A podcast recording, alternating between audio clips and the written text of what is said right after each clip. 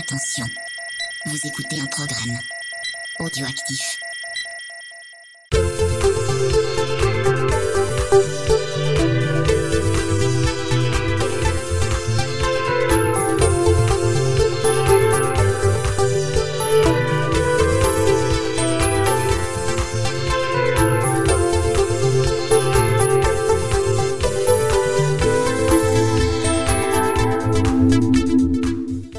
À tous et bienvenue chez Décennies pour ce nouveau cadeau bonus. Je suis Mikado Twix, votre hôte pour ce numéro, et j'ai le plaisir de recevoir Olivier Fallet. Bonjour Olivier. Bonjour, bonjour à tous. Alors Olivier Fallet, par quoi commencer? Déjà, euh, est-ce que tu pourrais te présenter pour les rares auditeurs de la galaxie Décennies qui ne te connaissent pas? Eh bien, je suis Olivier, je travaille dans l'univers de l'animation, du dessin animé, de la musique euh, depuis pas mal d'années, puisque j'ai commencé euh, il y a déjà plus de 30 ans en faisant de la radio sur une radio qui s'appelait Super Loustic. Euh, c'est une aventure qui a duré euh, finalement pas si longtemps que ça, euh, quelques années seulement, mais en tout cas ça m'a permis euh, bah, d'entrer dans cet univers et j'en suis jamais sorti. J'ai fait à, partir de là tout un tas de choses. Mhm. J'ai été journaliste, j'ai travaillé pour des éditeurs qui sortaient euh, des séries en vidéo.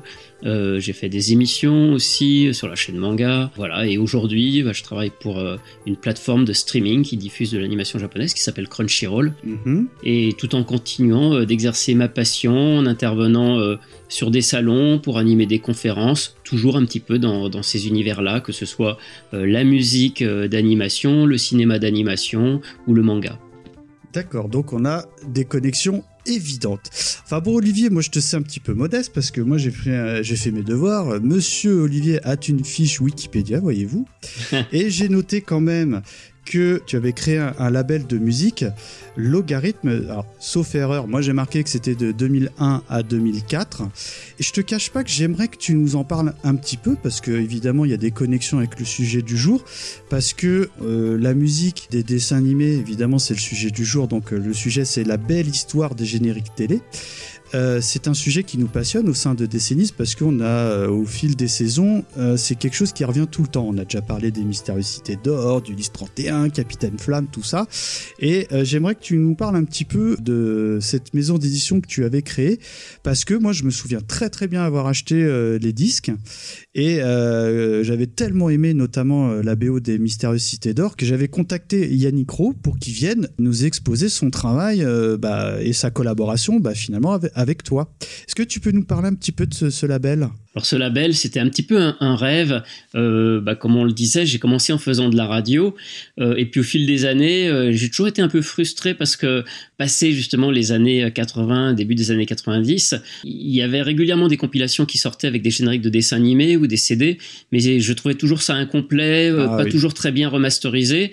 Donc j'avais depuis longtemps dans l'idée d'essayer de pouvoir faire une, ma propre collection comme moi je l'aurais rêvé. Et j'ai eu cette opportunité grâce euh, à Yves Huchès, qui était à l'époque le, le fondateur et patron de- du label IDP, qui, qui éditait déjà beaucoup de séries nostalgiques, euh, Capitaine Flamme, Tom Sawyer. Mm. Et on s'est associés. Euh, il voulait diversifier ses activités. Donc voilà, euh, moi je suis arrivé avec ce projet d'éditer deux sortes de, de- de choses. Tout d'abord des génériques euh, français nostalgiques dans leur meilleure qualité possible et en essayant de retrouver aussi certains qui n'avaient jamais été euh, édités. Et puis aussi des bandes originales, des musiques. Et pour ça, on est allé acheter euh, des droits euh, au Japon ou alors des séries dont les musiques étaient faites en France, comme Les Mystérieuses Cités d'Or, Ulysse 31 ou les séries Il était une fois. Et on a sorti ainsi donc une collection avec euh, peut-être une trentaine de CD qui alternaient des compilations et des bandes originales. Ah, T'as as édité jusqu'à 30 CD quand même. Oui, alors j'ai plus le nombre exact, mais les compilations, il y a dû y en avoir au moins euh, une bonne douzaine. Ouais. Et les CD, oui, on avait dépassé euh, la vingtaine euh, d'OST qui étaient numérotés en plus à chaque fois. Donc euh, je crois que le- parmi les derniers, il y avait les Mondes Engloutis qui devaient être déjà peut-être 20-25, je me souviens plus très bien. En préparant un petit peu l'émission, on a, on a échangé sur le sujet. Et moi, je t'avais euh, confié que j'avais acheté euh, la BO de d'Ulysse 31 à l'époque. Et c'est un dessin animé que je connais par cœur parce que, euh, un peu comme Yannick l'expliquait dans l'émission, tu sais, il, il enregistrait carrément euh, directement sur l'enceinte euh, les, les musiques qu'il entendait. Moi, c'était pareil avec Ulysse 31. Et euh, j'ai souvenir de, de, de l'épisode qu'on avait déjà évoqué en émission où tu sais Ulysse et, et bah, prend la place d'un flipper, donc de la boule de flipper. Et c'est une musique qui m'avait profondément marqué. Et je me souviens que sur euh, le CD que tu avais édité, euh, malheureusement, on l'entendait un tout petit peu. Je crois que tu en avais parlé euh, chez notre ami Da- Damien de Animeno Melody. Que, euh, alors, au risque de dire une ânerie, je crois que tu récupérais les bandes internationales, c'est ça, Olivier? Oui, oui, et c'est exactement ça. Parce que tu n'avais pas les masters musicaux. Mais en fait, le souci d'ailleurs, et qu'on a rencontré sur beaucoup de choses en faisant logarithme, c'est que euh, les gens étaient prêts à nous vendre les droits des chansons. Malheureusement, ils avaient aucun matériel, euh, Ah. euh, que ce soit les génériques, ils savaient pas où c'était, s'ils les avaient gardés ou pas. Euh, et pour les musiques, c'était alors à part les japonais qui eux sont beaucoup plus carrés et qui conservent bien les choses, mais tout ce qui est et à part aussi la société Procidis pour elle était une fois aussi qui archive bien Ouais, son, son matériel. que chez Damien, tu avais dit qu'il t'avait, enfin, qu'il vous avait ouvert les portes. Ah oui, là c'était fabuleux. Il y avait des magnifiques archives, hein, je crois. Voilà. Mais par contre, euh, chez Saban, euh, bah d'ailleurs que ce soit les Cités d'Or ou Ulysse, le problème était le même. Ils n'avaient rien. Euh, donc euh, voilà, on, on a essayé de faire des recherches à l'époque, mais on est au début des années 2000. euh, Internet est un peu balbutiant. On peut pas rentrer en contact. Ou enfin, aujourd'hui, c'est un petit peu plus facile et les Oui. opportunités sont différentes. Mais à cette époque-là, quand l'ayant droit nous dit bah non, on n'a rien, c'est un peu difficile d'aller voir ailleurs. Donc on avait pris le parti, euh, on s'était résolu à, puisque visiblement ils avaient vraiment rien. Euh, voilà, la solution c'était de trouver les, de reprendre à partir des bandes ce qu'on appelle le doublage international, c'est-à-dire c'est c'est les bandes qui servent à faire le doublage, c'est-à-dire euh, il y a une piste où il y a les bruitages et les musiques, mais il n'y a pas les voix. Donc déjà, si on enlève les voix, euh, ça permet de, De bien déjà récupérer. de, voilà, ouais. de- de récupérer des musiques euh, qu'on n'aurait pas pu récupérer à chaque fois où ça parlait.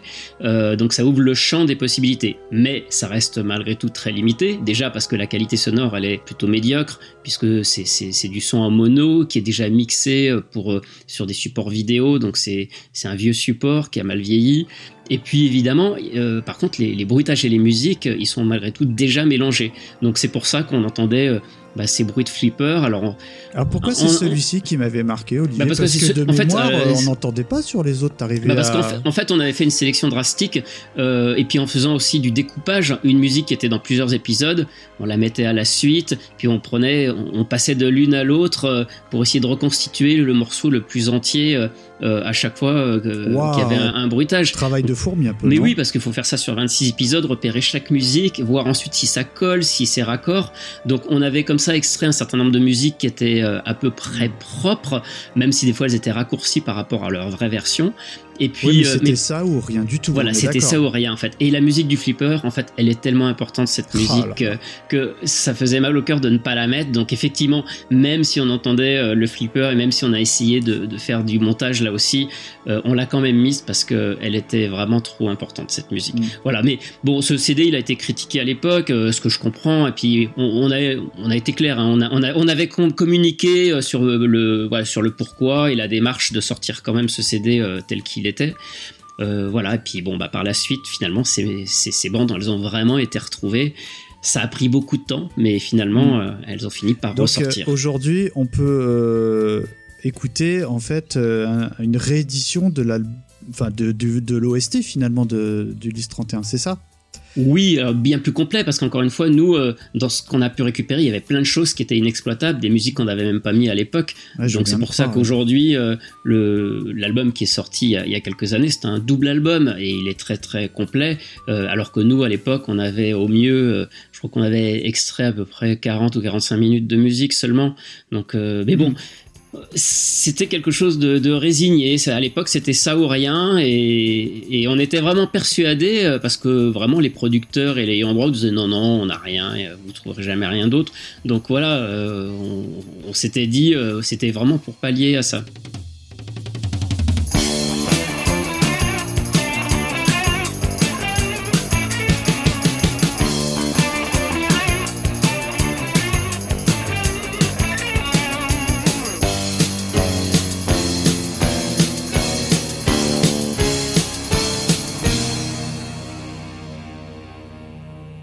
Ok, donc euh, là on va attaquer dans le dur. Hein. Euh, le sujet du jour c'est la belle histoire des génériques. Est-ce que tu pourrais euh, bah, tout simplement nous parler bah, d'où t'es venu ce projet? Et puis si tu peux aussi nous parler de la collaboration que tu as eue sur ce projet et du personnage de Rui Pasquale alors ce livre, euh, il est né un petit peu euh, lentement mais sûrement.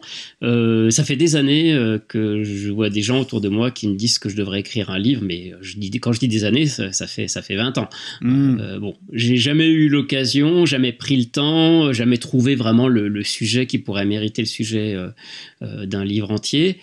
Euh, voilà. Et puis ça s'est accéléré ces dernières années. J'ai vu beaucoup de gens autour de moi. Bah, euh, avec les, les, festivals, les événements. Qui et puis surtout des, des aujourd'hui des, des, éditeurs aussi qui sont vraiment spécialisés dans, dans ce créneau un petit peu geek, euh, pointu. Avant, moi, ce qui m'avait aussi refroidi, c'était de partir avec un projet, d'aller frapper à, à, la porte de, de grands éditeurs, et de les convaincre que quelque chose sur le dessin animé ou sur les chansons, ça pouvait être intéressant. Et il y a quelques années euh, Animeland, du coup, que je connais bien pour y avoir donc travaillé pendant longtemps, avait lancé sa branche d'édition avec le label Inis. Et notamment là, voilà, ils avaient plein de projets et qui ont été écrits par des amis comme Mathieu Pillon, comme euh, Paming Chu. Euh, donc voilà, je me disais, moi, ça, il serait peut-être temps euh, du coup de faire quelque chose. Et puis là, effectivement, c'est des gens que je connais, ça, serait peut-être plus facile. Oui, tu avais accès aux sources, en fait, entre guillemets. Voilà. et surtout, un éditeur que je connais, j'avais pas envie aussi de, faire un livre et de devoir ensuite me battre aussi euh, avec un éditeur pour dire ah bah non faut mettre plus de pages de ça mm. ou qu'on me dise ah bah non faudrait réécrire ça. Donc déjà je savais qu'avec euh, Inis il y aura une confiance qui, s'établirait dès le départ. Et effectivement euh, pourquoi les génériques? Ben quelques années avant j'avais participé au, à l'organisation du concert par la Fée Sauvage au Grand Rex ah, je l'ai loupé, ce qui s'appelait Animé Nostalgie qui avait réuni en 2016 non? Euh, oui, je sais ça. Je venais de déménager, j'ai pas pu y aller. J'étais ah. tellement frustré parce qu'il y avait tout. Ils étaient tous là. Bah oui, il y avait une quinzaine de chanteurs. C'était une belle affiche dans une belle salle. Je suis juste un petit maillon qui a aidé, en tout cas, à mettre en contact les chanteurs et puis qui a un peu mm. euh, euh, donné mon avis sur sur euh, les, choix des chansons euh, avec le reste de l'équipe. Mais en tout cas, c'était un beau projet et de revoir tous ces chanteurs, d'en voir certains que je connaissais pas et d'autres que, que je connaissais. C'est, je pense, c'est à partir de là qu'a commencé euh, l'idée de remettre un coup de projecteur sur parce que finalement, ces chanteurs, comme je dis souvent, on connaît leur générique, mais on connaît pas forcément les interprètes. Non. Il y en a quelques-uns. il y a Bernard Minet, Jean-Paul Césari, Marie Dauphin. Ça, c'est des personnalités qui qui sont connues, mais beaucoup de génériques sont chantés par des gens qui sont connus dans la profession, qui ont souvent tout un parcours et toute une histoire, qui ont fait des tas de choses, euh, d'ailleurs tout aussi passionnantes que leur générique. Mais et les génériques sont souvent arrivés comme ça à un moment dans leur carrière. Souvent, ils imaginaient pas d'ailleurs que ça allait être quelque chose euh, euh d'important. Oui, c'était une, commande. Point. Oui, voilà, ou, de la prestation. Souvent, c'est des choristes, c'est des musiciens, ils viennent faire un cachet, euh, ils font une voix, et puis voilà, et ils pensaient qu'on n'en parlerait plus après. voilà, donc à force d'avoir recueilli euh, de, un peu euh, ces, témoignages, et puis aussi, euh, bah, j'en reviens toujours à mes sources, hein, la radio, Super je hmm. passais déjà tous ces génériques, donc j'ai grandi avec ça. Oui, ça, ça ne t'a jamais quitté. Voilà, c'était le sujet de l'émission que je faisais aussi à l'époque. Donc voilà, c'est à partir de là, j'ai commencé à tenir un sujet, et je me suis dit, il y a peut-être quand même de la matière pour faire un livre. Et puis comme les génériques, ça parle à tout le monde, c'est quand même quelque chose qui pourrait euh, ouais, pas être juste un truc pointu euh, pour quelques spécialistes. Ensuite, pourquoi euh, et comment Rui est arrivé sur ce projet? Bah, Lui aussi, c'est un passionné de générique. Mm. Alors nos parcours s'étaient un peu séparés à, à ce moment-là. On a travaillé longtemps ensemble à Animeland parce que c'est lui qui avait repris les portraits de voix quand j'avais arrêté de m'occuper des interviews des comédiens de doublage. Et puis après, il a fait beaucoup d'articles pour Animeland quand j'étais rédacteur en chef, donc on se connaît depuis longtemps.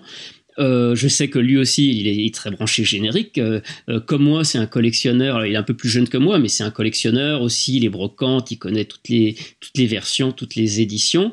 Et je savais aussi que c'était un projet qui pouvait l'intéresser. En plus, il a, il a aussi des contacts parce que pour avoir été, on en parlait, en préparant à, euh, à Chambéry, un, un festival euh, rétro. Euh, je suis désolé, j'ai mangé le nom, c'est bête, mais enfin en tout cas, il y avait donc plusieurs euh, on va dire, chanteurs de notre génération, et c'était Rui qui, qui les présentait, euh, enfin, qui était. Ah oui, parce que maintenant, voilà, il est aussi euh, producteur, euh, il, il gère une, une tournée qui s'appelle euh, Générique TV Party, où il, s'occupe aussi, il, il est un peu l'agent pour placer des chanteurs, justement, Ouais. et son spectacle dans des conventions ou dans des événements.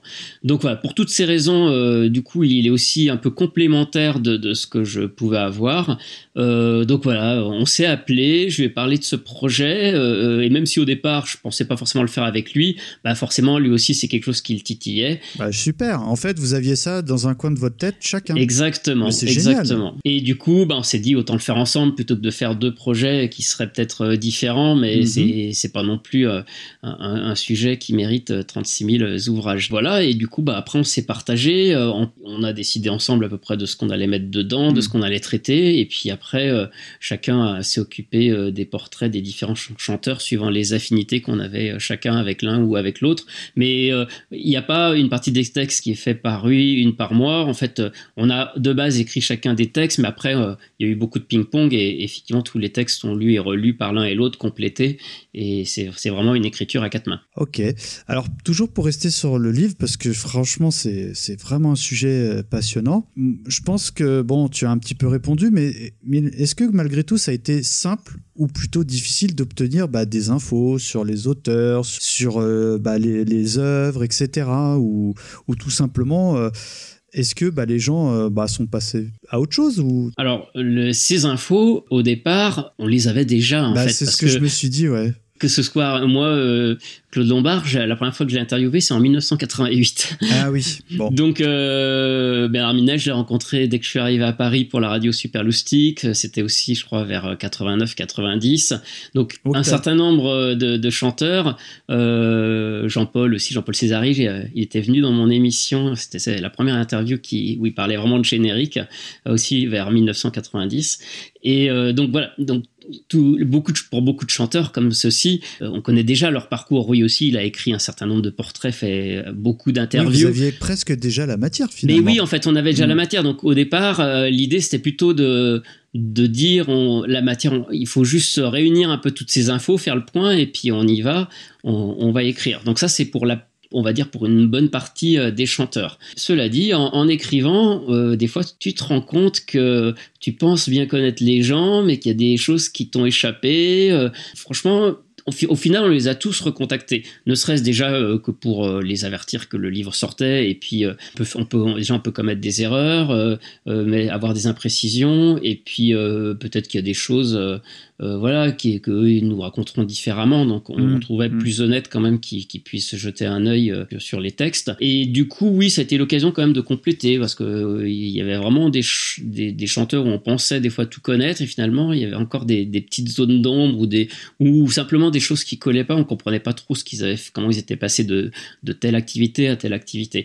Donc euh, donc ça, ça a été déjà une partie du travail, euh, et finalement quelque chose qui pouvait paraître assez simple, finalement, bah, c'est c'est toujours pareil euh, quand on fait un livre. euh, on veut quand même que ce soit, euh, soit bien fait, non pas qu'on fasse mal avant, mais on y accorde plus d'attention que publier un texte sur Internet ou, ou- ou faire une news. Donc au final, pas si difficile que ça d'obtenir euh, des informations parce que tu avais déjà les sources. Finalement, ce que tu, votre travail, c'était un travail de validation auprès des, des Alors acteurs. ça c'était une partie du travail, mais après il y avait aussi dans l'idée de résoudre aussi certains mystères qui étaient restés encore ju- jusqu'ici, parce que donc il y avait un certain nombre de chanteurs qu'on on connaissait leur parcours et comment ils avaient enregistré ces génériques, mais il, y a- il restait encore des interprètes qu'on n'avait encore pas retrouvés jusque-là, et on est très content parce que alors je dis pas que c'est tout le livre, c'est peut-être 4-5 interprètes seulement. Mais on a quand même sorti euh, quelques, encore quelques. Alors, il reste encore à nouveau, euh, on n'a pas tout résolu, il en reste encore des mystères, mais Mm. voilà, il y en a quelques-uns qu'on a retrouvés, comme le chanteur de Rémi, Rémi sans famille, par exemple. Euh, sur le disque, il y avait juste marqué chanté par Cyril, et on n'avait aucune information, on ne savait pas. Ça, ça se faisait beaucoup à l'époque. Il y a, il y a- nous, c'est parce qu'on est dedans et qu'on s'y intéresse. On, on va l'évoquer, je pense, Mm. durant l'émission. Mais il y, a, il y a des gros noms, mais il y a plein de. Enfin, nous, on les connaît. Ou c'est anonyme, des fois. Des fois, il y a carrément pas de nom. euh, Et, et voilà, c'est ce que j'allais souligner. Et euh, bah, Rémi, on la connaît tous par cœur. Rémi, je m'appelle Rémi. Enfin, Voilà. Mais mince, qui chante? Qui chante? Donc, euh, retrouver le nom, ensuite la personne, le contacter, savoir ce qu'il a fait, ce qu'il Bah, fait si tu peux aujourd'hui. nous donner cette anecdote, du coup, alors?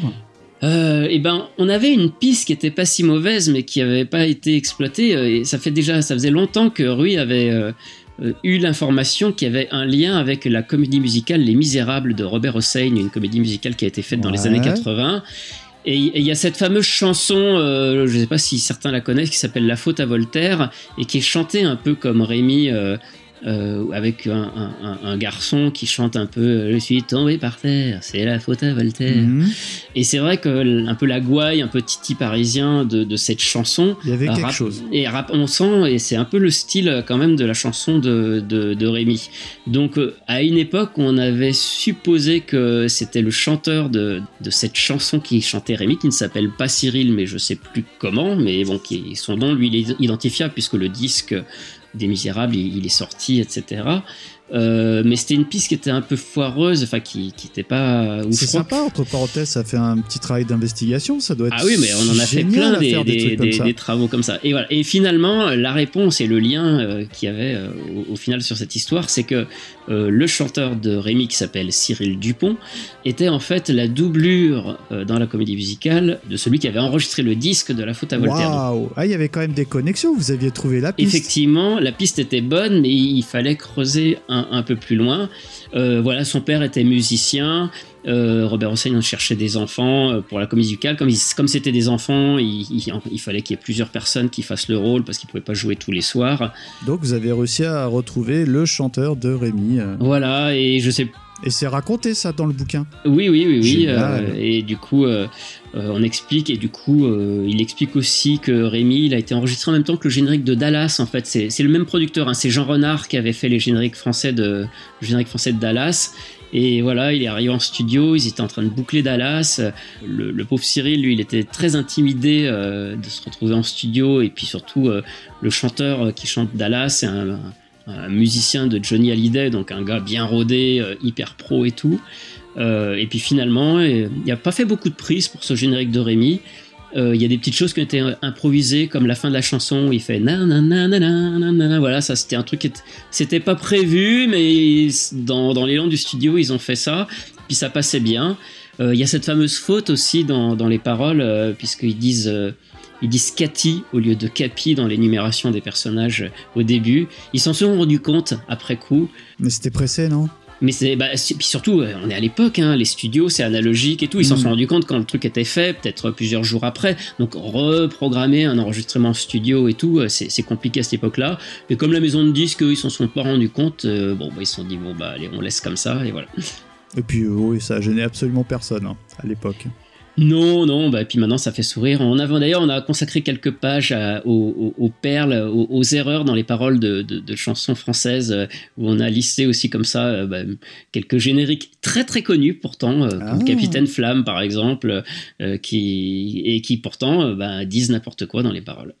Ah bah des fois c'était souvent le cas, hein, mais bon en, en- en fait quand on était enfant c'était surtout la musicalité de la voix qu'on qu'on Oui. entendait. ok bah tu je pense que tu vas nous distiller d'autres choses au fil de l'émission. Je pense qu'on a fait un joli tour on va dire des coulisses de la conception de, de l'ouvrage. On va attaquer dans le dur. hein. Moi, je me suis pas embêté. hein. Tu m'as envoyé le sommaire. Je fais bah tiens, le- ça va faire l'ossature du conducteur. On va, on va, euh, parler donc ce qu'on appellera les familles de génériques. On pourrait vous citer euh, bah, Saban, AB, La 5, mais j'aimerais bien Olivier que tu nous parles euh, rapidement de la société IDDH. Alors déjà un petit mot pour expliquer, on a vraiment voulu structurer le livre parce Mm. que on voulait pas faire un livre où il y a juste des portraits de chanteurs ou juste des portraits de génériques. Ça aurait été un peu monotone. Ouais. Donc du coup, on a essayé de regrouper un peu les grands interprètes de génériques, euh, des anecdotes, euh, les coulisses, c'est-à-dire derrière les interprètes, qui a créé ces génériques, et justement, bah, en ouverture du livre, ce qu'on a appelé les familles, parce que on a estimé qu'il y a vraiment quatre grandes euh, Mm. euh, sociétés, maisons de disques, producteurs qui ont fait l'essentiel des génériques, même si on ne peut pas faire non plus de généralité, il y a d'autres cas particuliers. Et voilà, et tu les as cités, c'est effectivement euh, AB pour la période Club Dorothée, euh, Saban euh, pour euh, les génériques de Goldorak, d'Ulysse, les Cités d'Or, toutes les productions de, de Dick, IDDH dont, dont, on va parler, et puis la 5 avec le côté Berlusconi qui avait amené ces, ces productions. IDDH, c'est vrai que moi c'est une période qui me touche parce que c'est aussi avec celle-là que j'ai vraiment commencé et que j'ai grandi. IDDH, c'est tout simplement la société qui arrive. Euh, bon, le, le patron d'IDDH euh, et fondateur, Bruno René Huchez, euh, avait travaillé avec Jacques Amestrier. Ils avaient amené à, eux deux la série Goldorak en 1978. Et puis ensuite, Bruno Huchez, il, monte sa propre société et c'est lui qui va fournir tout vraiment le début des années 80 jusqu'en 87, l'essentiel des séries japonaises qui arrivent en France. Mm. Lady Oscar, Cobra, Sankukai, XOR. Capitaine Flamme, Tom Capitaine Flamme, voilà. Enfin, que, des, que du lourd. Et euh, j'avais noté également euh, Les Trois Mousquetaires, Le Tour du Monde en 80 jours, Albator, Booba, Katsai et Clémentine. C'est vraiment une... Eh, c'est des trucs, mais c'est une génération aussi. C'est quand même avant le, le Club Dorothée. Donc c'est pour les, les, plus âgés, on va dire. C'est plus ma tranche d'âge, pour voilà, être moi aussi. et euh, qu'est-ce que tu peux nous raconter de beau, en fait, sur une petite anecdote ou quelque chose que tu aurais envie d'évoquer avec nous? Et ben lui, en fait, euh, Bruno Huchez, il accordait vraiment de l'importance euh, au générique et il, il voulait vraiment. C'était quelqu'un qui était. Euh, il est décédé hein, aujourd'hui. Mm. C'est un personnage charismatique, qui a été très controversé. Il y a des gens qui le détestent, il y a des gens qui l'adorent. Mais en tout cas, c'était quelqu'un d'un peu flamboyant, qui voulait le meilleur et qui n'hésitait pas à, dépenser pour faire les choses en grand. Et ces génériques, dès le départ, il voulait s'entourer euh, de, de, stars de l'époque pour faire des génériques. Donc euh, voilà, il est allé trouver Jean-Jacques Debout, qui était à une époque où il, chantait déjà moins, mais en tout cas qui a toujours été un, grand euh, compositeur. Mm. Eric Charden aussi, qui était dans plein de, de son succès. Et il a demandé à ces gens-là de, de, de, composer des génériques, ou en tout cas de, de, leur ramener aussi des personnalités, parce qu'il y a aussi les gens méconnus, comme Jean-Daniel Mercier, qui est un arrangeur, qui était l'arrangeur de Jean-Jacques Debout, de Chantal Goya, de toutes les chansons de Chantal Goya, et c'est lui qui va orchestrer euh, tous ces génériques. Donc il, a créé comme ça une chaîne où il y avait des, des stars de connus comme Jean-Jacques Debout, Eric Chardin qui composaient, c'était orchestré par Jean-Daniel Mercier, Ensuite, effectivement, les interprètes étaient souvent euh, des choristes ou des gens euh, pas forcément très connus du grand public, comme Michel Barouille, la propre fille de Jean-Daniel Mercier, cette fameuse petite Marie qui avait chanté Ciao et Grodo, L'oiseau bleu, des méthanes, les chansons Ouh comme là ça. Là, ça nous rajeunit pas ça, Olivier. Hein. Et, ça voilà, et du coup, il y, y, a tout un système qui se met en place. Mais ce que j'aime bien dans cette époque-là, c'est que malgré tout, les, les, auteurs et les compositeurs des génériques sont assez variés. Ça tourne. Euh, sais pas Jean-Jacques Debout qui va faire 50 euh, génériques, mm. il va en faire quelques-uns. Ensuite, euh, ensuite au milieu des années 80, ils vont chercher encore des, nouveaux auteurs, notamment Cyril de Turkheim ou Alexandre Révérend, qui était, il s'appelait Bernard Rissol sur les disques, qui vont faire les génériques de Cat Size, adapter le générique de Denver. ils vont aller chercher aussi Revaux et Bourter, les compositeurs de Michel Sardou, c'est eux qui vont faire le générique de Cobra. voilà, donc euh, ce, Bruno Huchez, pour, pour ses génériques, il a, même si les enregistrements pouvaient quand même être parfois un petit peu cheap. Il n'y avait pas forcément les moyens qu'avaient les, les, grandes stars de l'époque d'enregistrer en studio. C'était quand même fait un peu plus rapidement. Mais malgré tout, il y avait vraiment un panel de, créateurs. Et, je pense c'est pour ça que ces génériques, encore aujourd'hui, ce, sont des chansons qu'on retient et qui, qui, sont restées aussi longtemps. Euh, au-delà du fait que, que ces génériques avaient une énorme exposition, du fait qu'il y avait peu de chaînes à la télévision. Bah là, on est en quelle année à peu près, Olivier là, Début 80, non C'est ouais, c'est vraiment 70. Hein. C'est ça commence en 80 IDDH. Et euh, alors moi, euh, ça a été un choix très difficile parce que j'aimerais bien qu'on se passe quelques extraits. Et euh, bah, je, te propose qu'on s'écoute le générique de 5 Kukai et que tu m'évoques éventuellement ce que tu as à nous raconter dessus après.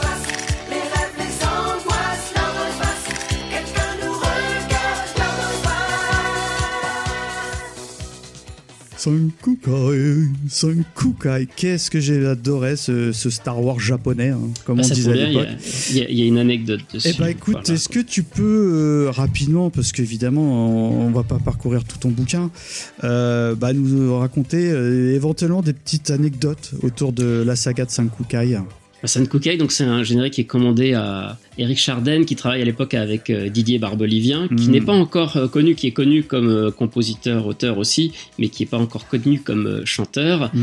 A priori, il y avait une soirée qui était, on va dire, bien arrosée. Ils ont fini en studio et, pour délirer, ils ont fait, euh, ils ont commencé à chanter avec des voix de tête. Ah, le Et, euh, En chantant super haut comme ça pour faire un délire. Et ça fonctionne. Et Et- voilà, et puis ça devait être juste une connerie comme ça, et puis finalement ça a beaucoup plu euh, au producteur qui a dit mais c'est super, on garde, et c'est resté comme ça. C'est pour ça qu'il y a ces voix un peu particulières qui, qui chantent très aiguës. espèces dans- de castagnettes qu'on entend là, t'as- Voilà. t'as un truc dessus ou pas? Non, j'ai pas sur les castagnettes, non. Parce que t'es d'accord qu'il y en a, non? Ah, il y a des castagnettes, Ah. oui, oui, oui, bien sûr. ouais. Donc, et- et à titre perso, c'est un générique que tu valides ou pas? Ah oui, oui, c'est Ah là oui. je- Donc, euh, donc toujours dans la galaxie euh, IDDH, on a eu le droit à, alors pe- peut-être, je sais pas comment, on se connaît pas encore bien Olivier, mais peut-être un de mes mangas préférés, Cobra.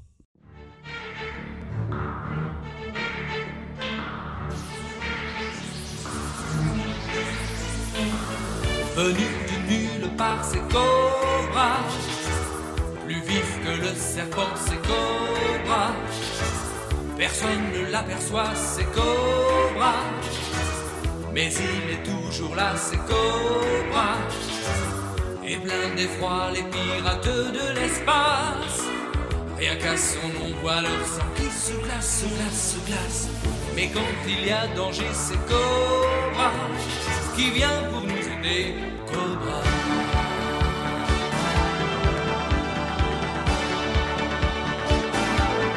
Homme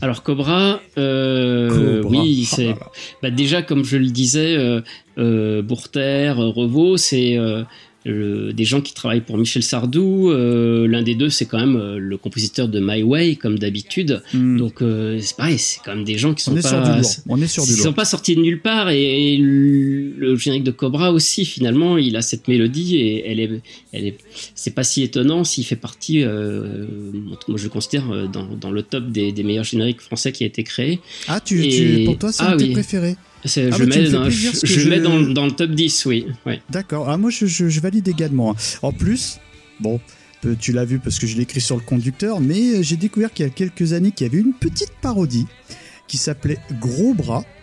avec euh, Homo Machine, Mirka Joline et en plus bah, j'ai appris que c'était toi qui avais fait ça. Alors ça j'aimerais vraiment que tu nous en parles. C'est un petit peu hors sujet bien que, mais euh, je suis désolé Olivier, mais j'ignorais jusqu'à il y a très peu de temps que c'était une idée de bah, qui venait de chez toi. alors comment je suis arrivé sur ce projet? Bah avant ça il y a eu euh, il y a J'allais eu voir le site, il est fermé, j'étais déçu.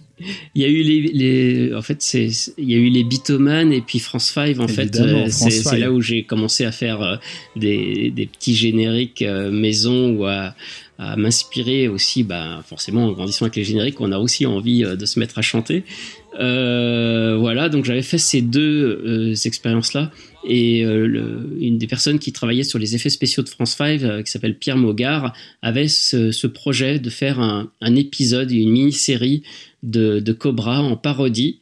Couillu à la base. Hein. Oui, oui, bon, au final, euh, c'est quand même, euh, comme c'est un dessin animé et que c'est très dur de faire un dessin animé tout, Ah oui. tout seul, ou même s'il a été aidé, euh, en tout cas avec une petite équipe, ça en est resté qu'au générique. Mais voilà, Ouais, ils mais ont fait c'était ce... c'était, entre guillemets suffisant parce que moi j'avais eu un énorme coup de cœur parce que certes on est dans la parodie mais ce que j'aime, comme j'aime le dire, dans la parodie respectueuse du matériel original. Un peu comme tu faisais avec les France 5. Mhm.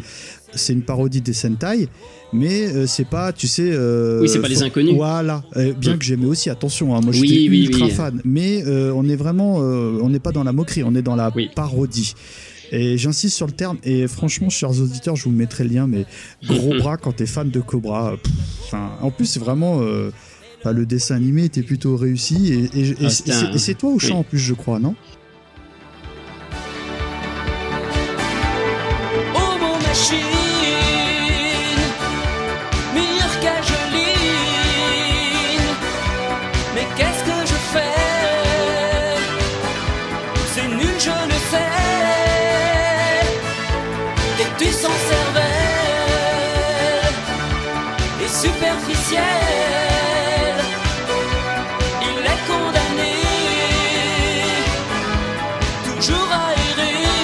Donc euh, voilà, bah, moi j'ai chanté euh, Gros Bras, mais pas Cobra évidemment. Euh, Mhm. Alors pour, pour l'anecdote, Cobra, pour revenir quand même sur le sujet Oui. des génériques, je lui disais tout à l'heure, Bruno Chaise, il voulait, il voulait des stars, il était très showbiz.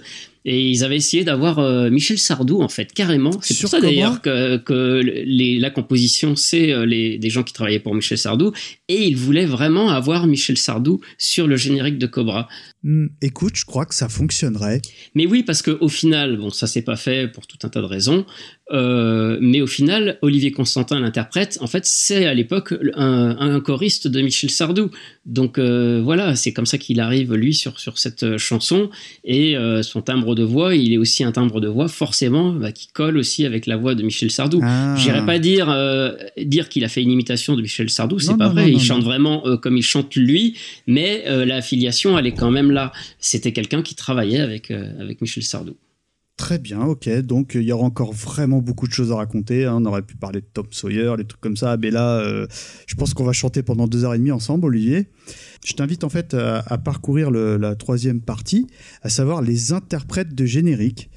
Alors, il y a vraiment beaucoup de choses à raconter parce que on pourrait parler de Claude Lombard, Noam, Lionel Leroy, mais on a déjà fait un podcast au sein de Décennies. Donc encore une fois, on vous invite à aller euh, écouter ces merveilleux artistes. Franchement, moi personnellement, euh, Claude Lombard, Noam et Lionel Leroy, c'est très très haut dans mon cœur. Et j'aimerais que tu nous fasses un petit focus sur euh, Michel Barouille parce que euh, c'est un chanteur que j'écoutais quand j'étais tout petit parce que dans, dans mes souvenirs, on est plus fin des années 70, début, on va dire jusqu'à milieu des années 80. Et c'est un chanteur qu'on a redécouvert bah, via les festivals que euh, notamment euh, Rui organise.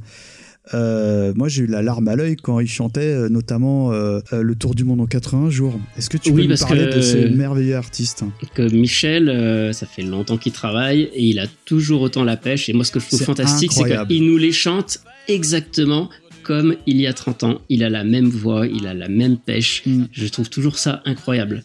Euh, Michel Barouille, euh, bah, lui, il a commencé euh, comme trompettiste. C'est quelqu'un qui vient du sud-ouest.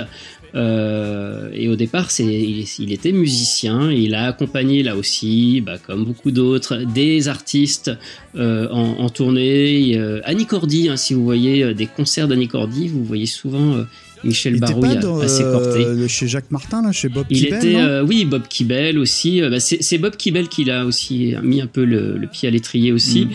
Euh, et c'est avec Bob Kibel justement qui va enregistrer ses premiers génériques, Sport Billy, Vic le Viking. Oh là là. À l'époque, euh, Bob Kibel, il, il- il est orchestrateur et il fait les génériques pour Lucien Hadès, pour la maison de disques Hadès.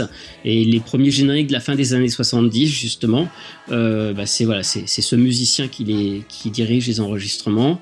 Et forcément, bah voilà, il connaissait euh, Michel qui chantait aussi euh, déjà à cette époque-là, qui avait enregistré quelques, quelques petits disques. Mm. Et c'est comme ça qu'il se retrouve toujours dans les mêmes conditions, faire une prestation, une voix pour, euh, pour un générique de dessin animé. Euh, je te propose qu'on s'écoute euh, bah, peut-être la chanson petite dédicace à mon poteau Daf Pakun qui m'a aidé à préparer ce podcast, Le Tour du Monde en 80 jours.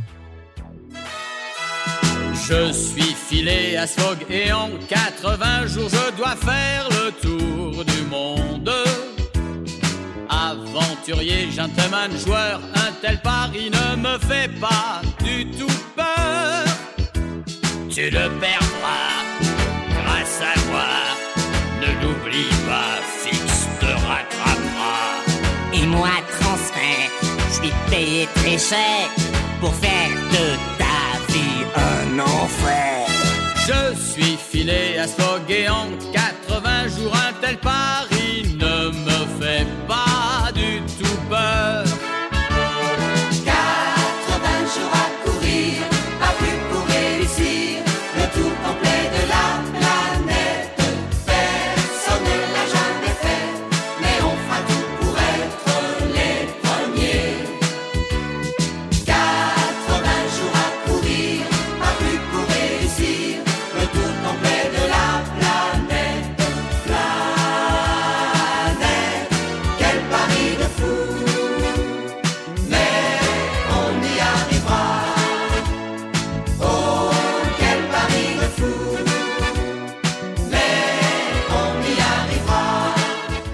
quand il la chante en live, moi j'ai le frisson. Mais là, je te parle, euh, on vient d'écouter le morceau. Ah, les poils qui s'hérissent quand même. hein. C'était un dessin animé que j'affectionnais énormément. Et euh, cette chanson, euh, elle est culte. Alors, je fais une petite parenthèse. Moi, quand j'étais plus jeune, je le confondais avec son timbre de voix avec Gérard Rinaldi. des jeux de feu, les Charlots. Après, c'est peut-être une question de génération, de façon de chanter. Ils sont tous les deux, je pense, de, de- un petit peu de la même époque. Il y a peut-être un petit peu de- une ressemblance vocale, mais en tout cas, je les confondais moi quand j'étais gosse. Et puis le côté un peu euh, euh, cabaret, un petit peu, Oui, oui. qui fait que bon bah on pouvait euh, peut-être euh, euh, s'y méprendre. Alors pour revenir un peu autour du monde, bon, je, on va pas faire un, un, un focus sur le dessin animé, mais en revanche le générique, est-ce que tu as des choses intéressantes à nous dire dessus? C'est un générique qui a été composé euh, par des compositeurs italiens euh, qui travaillaient pour une société espagnole qui s'appelle Mm. BRB International et qui était coproductrice de ces dessins animés. Ils avaient fait Les Trois Mousquetaires avant, il y a eu Le Tour du Monde en 80 jours, et ils ont aussi refait les musiques de Booba aussi, euh, euh, qui, qui avaient été changées par rapport aux musiques japonaises. Mm. Et Le Tour du Monde en 80 jours, il y a plein de monde qui chante là-dedans. D'ailleurs, il n'y a pas que Michel Barouille, on retrouve aussi Liliane Davis, euh, grande choriste aussi, euh, puisque c'est elle euh, bon, qui chante le générique de Edgar Détective Cambrioleur, Ah là là. mais qui chante aussi, enfin qui a fait beaucoup de voix de publicité pour les Barbie, Pousse Mousse, a poussé sa mousse, euh, voilà. Oh là Et là, ce flashback Olivier, c'était dur avec nous là. hein. euh, et aussi choriste aussi de, de beaucoup d'artistes, Richard Gottener et bien d'autres. Donc c'est elle la voix féminine qu'on entend dans Le Tour du Monde en 80 jours aux côtés de, de Michel Barouille. Mais il y avait tellement de trucs. Moi, j'avais noté, bah, tu l'as dit, Sport Billy. Et que les Jekyll, c'est marrant. Moi, ça m'a ultra marqué. Personne s'en souvient. Euh, la bataille des planètes. en- Bon, là, on est, on est en 1979. C'est les euh, Gatchaman en, en japonais, au risque de Oui. dire une ânerie.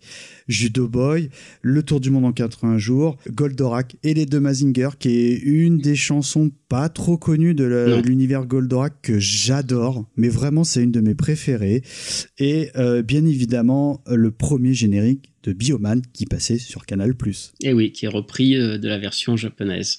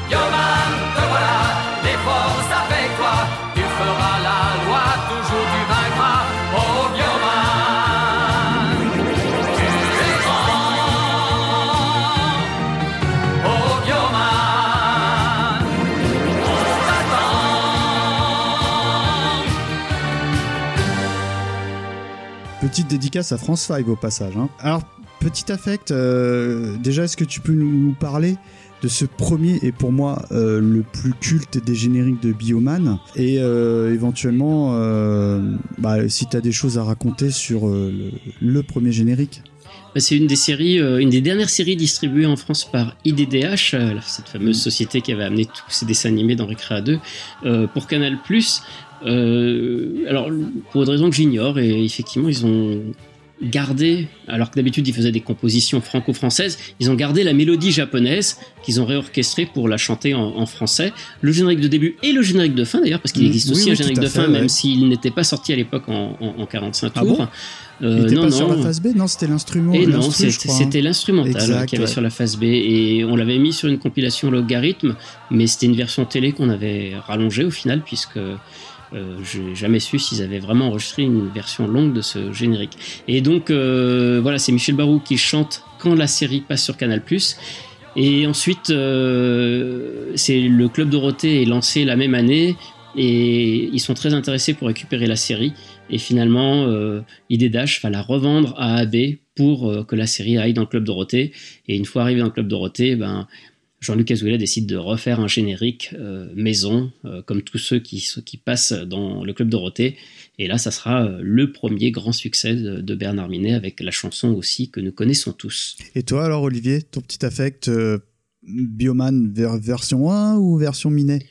Ah, moi, j'ai quand même une petite, une- j'ai quand même une préférence pour la version euh, originale, enfin, qui, qui se rapproche de l'original, forcément. ouais. Hmm. Ah moi j'aime bien les deux, j'avoue que c'est... Enfin je, je préfère sincèrement celle de Barouille, mais euh, elle compte quand même celle de Minet. Est celle de. Minet, je la trouve un peu répétitive, euh, et, et autant il y a, y a d'autres chansons de Minet que j'aime bien, mais, euh, Mm. Mais euh, c'est pas Bioman. Bioman Là, c'était, oui. Celle-là, elle est gênante. ok, alors là, je- donc Michel Barouille, je pense que euh, nos éditeurs, euh, en tout cas, s'en souvenaient. Là, je vais vous parler de Jean-Claude Corbel. Et Jean-Claude Corbel, c'est ça. C'est le plus grand boss de toute la ville, Picsou. Picsou. C'est le plus puissant de tout Canardville, Picsou. Picsou. Il vaut des milliards en or, en dollars. Picsou. Wouhou. En suivant Pipi,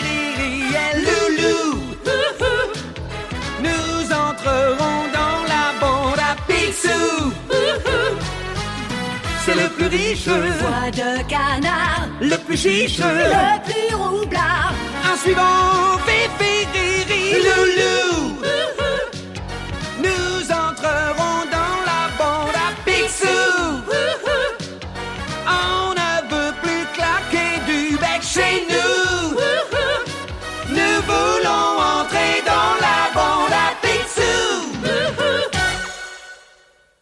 C'est le plus grand boss de toute la ville, Picsou. Peut-être euh, ce que j'aime bien appeler le plus gros verre d'oreille des dessins animés. Le verre d'oreille, tu sais, c'est la chanson que tu chantes en open space à 10h du matin à la cafette et normalement elle fait le tour de l'open space et elle revient chez toi le soir.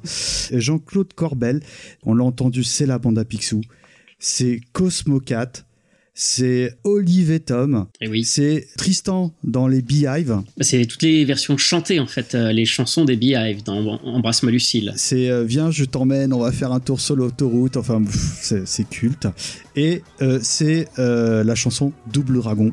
Voilà, parce que double dragon, double, double dragon. C'est pas la plus connue, celle-là. Et hein. bah oui, ben moi je connaissais. Voilà. Est-ce que tu peux un peu euh, nous faire euh, un petit portrait de, de ce monsieur, qui est un grand euh, chanteur de, notre époque, je trouve Alors Jean-Claude Corbel, lui, commence euh, en faisant des, des reprises de répertoire de Georges Brassens, des choses comme ça. Et puis surtout, il fait partie d'une formation qui s'appelle les Swingle euh, Singers. C'était une formation qui chantait a cappella des chansons de jazz. En fait, ça s'inspirait euh, d'Américains euh, qui, qui faisaient euh, de, de Noirs américains qui faisaient ça. Et c'est vraiment une école. euh, Il y a plusieurs personnes d'ailleurs qui sortent de ce groupe. Mhm. qui vont devenir des grands choristes ou des grands musiciens en France. Et c'est quelque chose qui est très dur à faire. Il faut vraiment avoir un sens du rythme. Et voilà, ça, Bah, Jean-Claude Corbel. extrêmement difficile, hein, parce que t'en as pas beaucoup. Hein, quand... Oui, puis il faut savoir mélanger les voix, c'est-à-dire chanter à plusieurs harmonies avec d'autres personnes en même temps. un peu C'est- à la c'est- c'est- peau, entre guillemets. Ouais, c'est un exercice qui est très très difficile. Et voilà, lui, il est, sorti un petit peu de cette école entre guillemets. Et voilà, il a été repéré par euh, la Christiane Legrand, qui était la, la sœur, qui est la sœur de Michel Legrand et qui s'occupait de casting euh, vocaux pour des chansons qui travaillait beaucoup avec son frère. Euh, et Jean-Claude Rouel, il va, il va commencer en, je crois, en ayant un rôle dans une comédie musicale des Parapluies de Cherbourg. Et de fil en aiguille, comme ça, il va devenir vraiment quelqu'un euh, qui va écumer les studios, euh, les, les scènes, justement pour faire des prestations euh, vocales. Euh, voilà, et c'est un peu dans ce cadre-là qu'il va retrouver Claude Lombard au milieu des années 80 euh, et tout un tas d'autres gens. Il y a aussi Jean Stout. Euh, ce sont des choristes qui sont sollicités euh, au moment où Disney arrive avec des programmes pour la télévision, bah, la bande à Picsou, euh, euh, mais il y a tout un tas de choses à, à chanter. Puis c'est l'époque où Disney commence à redoubler aussi des films. Il faut refaire aussi des vieux doublages et des choses comme ça. Oui, il est va crédité sur plusieurs doublages, je crois. Oui, bah, il est le plus le plus connu, euh, c'est aussi La Belle et la Bête. Il va avoir le rôle euh, du fou, qui va faire aussi bien chanter que parler. Euh, voilà, et puis c'est toujours aussi dans ce cadre-là finalement qu'il enregistre ses génériques pour la 5, euh, Olive et Tom, les chansons des Beehive. Euh, c'est quelqu'un qui était euh, qui a pas eu finalement euh, une vraie carrière solo alors qu'il aurait pu. surtout, hein. Non? Et c'est voilà, oui, parce que c'est, ce sont des métiers de l'ombre en fait, euh, où t'es pas toujours crédité, même quand tu enregistres un disque, ou que tu fais des choses. Euh, il a fait des publicités aussi, voilà. il- mais il a eu un- un- un parcours incroyable. Malheureusement, il est mort à 43 ans, euh, Mm. une, crise d'asthme aiguë, voilà, qu'il a emporté. C'est très triste. Je suis content de l'avoir euh, rencontré. Je l'ai connu euh, du temps de Super Loustic. Il fait partie des premières personnes que j'avais interviewées à l'époque à la radio. Et j'ai eu la chance de le voir chanter. Il était venu à l'époque où Et Super t'avais Loustic chanté était quoi à encore à Lyon. Il avait chanté Olivier Tom et un tour sur l'autoroute. Et... Ah, si tu veux entendre du Olivier Tom, je sais que Bernard Minet fait des covers dans les conventions. Hmm? Et honnêtement, ça passe. Ah bah Minet, il a la voix aussi. euh, oui, voilà. ouais. Bah si on s'écoutait d'ailleurs euh, le générique d'Olivier Tom, qu'est-ce que t'en penses? Eh ben oui, et en hommage à Jean-Claude Corbel.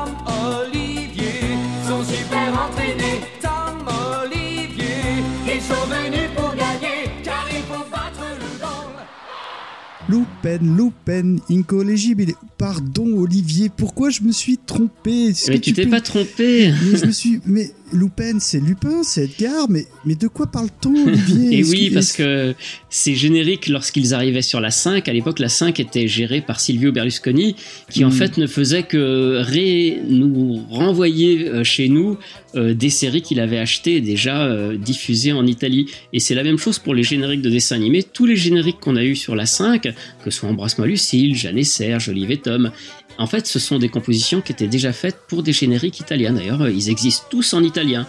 Mais la petite subtilité et la petite anecdote, c'est que de temps en temps, il y avait des mélanges. Et c'est ainsi que Le, bah, pire, le c'est que ça générique. fonctionne aussi Oui, bien oui, oui, pour du. Lupin en version italienne, Voilà. donc Edgar de la Cambriole chez nous, que euh, la cultissime chanson d'Olivier Tom. Voilà, alors que c'est c'est la même chanson, mais qui sert de générique à des séries différentes suivant les pays. Et il a fait la même chose aussi en Espagne et en, et en Allemagne. Ah bon? Ah, Oui, tu m'apprends un truc là. Moi, je trouve que Corbel, c'est quelqu'un, euh, enfin, un chanteur. En tout cas, ses chansons de générique sont cultes parce que je l'ai dit, on a eu la bande à Pissou qui est quand même le plus gros verre d'oreille du monde. Euh, Olivier Tom, ça va, je pense au niveau euh, chanson qui te reste en tête, on est pas mal. Et une qui me fout la pêche, qui est peut-être dans mon top 10 des chansons de dessin animé préférées. Là, c'est bien Cosmo Cat. Ah oui.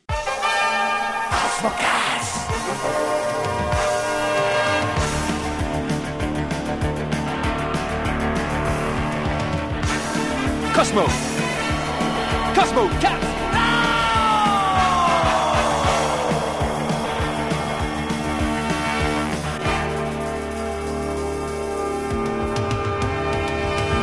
Cosmocat, c'est extraterrestre. Cosmocat, c'est vous qui avez tous les pouvoirs. Cosmocat, ça vous. Cosmo, Cosmo, Cosmo, Cosmocat. Cosmo, Cosmo, Cosmo 4 Cosmo, Cosmo, Cosmo, Cosmo 4 Cosmo, Cosmo, Cosmo, Cosmo 4 Des millions d'années-lumière vont vous entraîner sur des planètes étrangères. Vous y survivrez. Cosmo, Cosmo, Cosmo,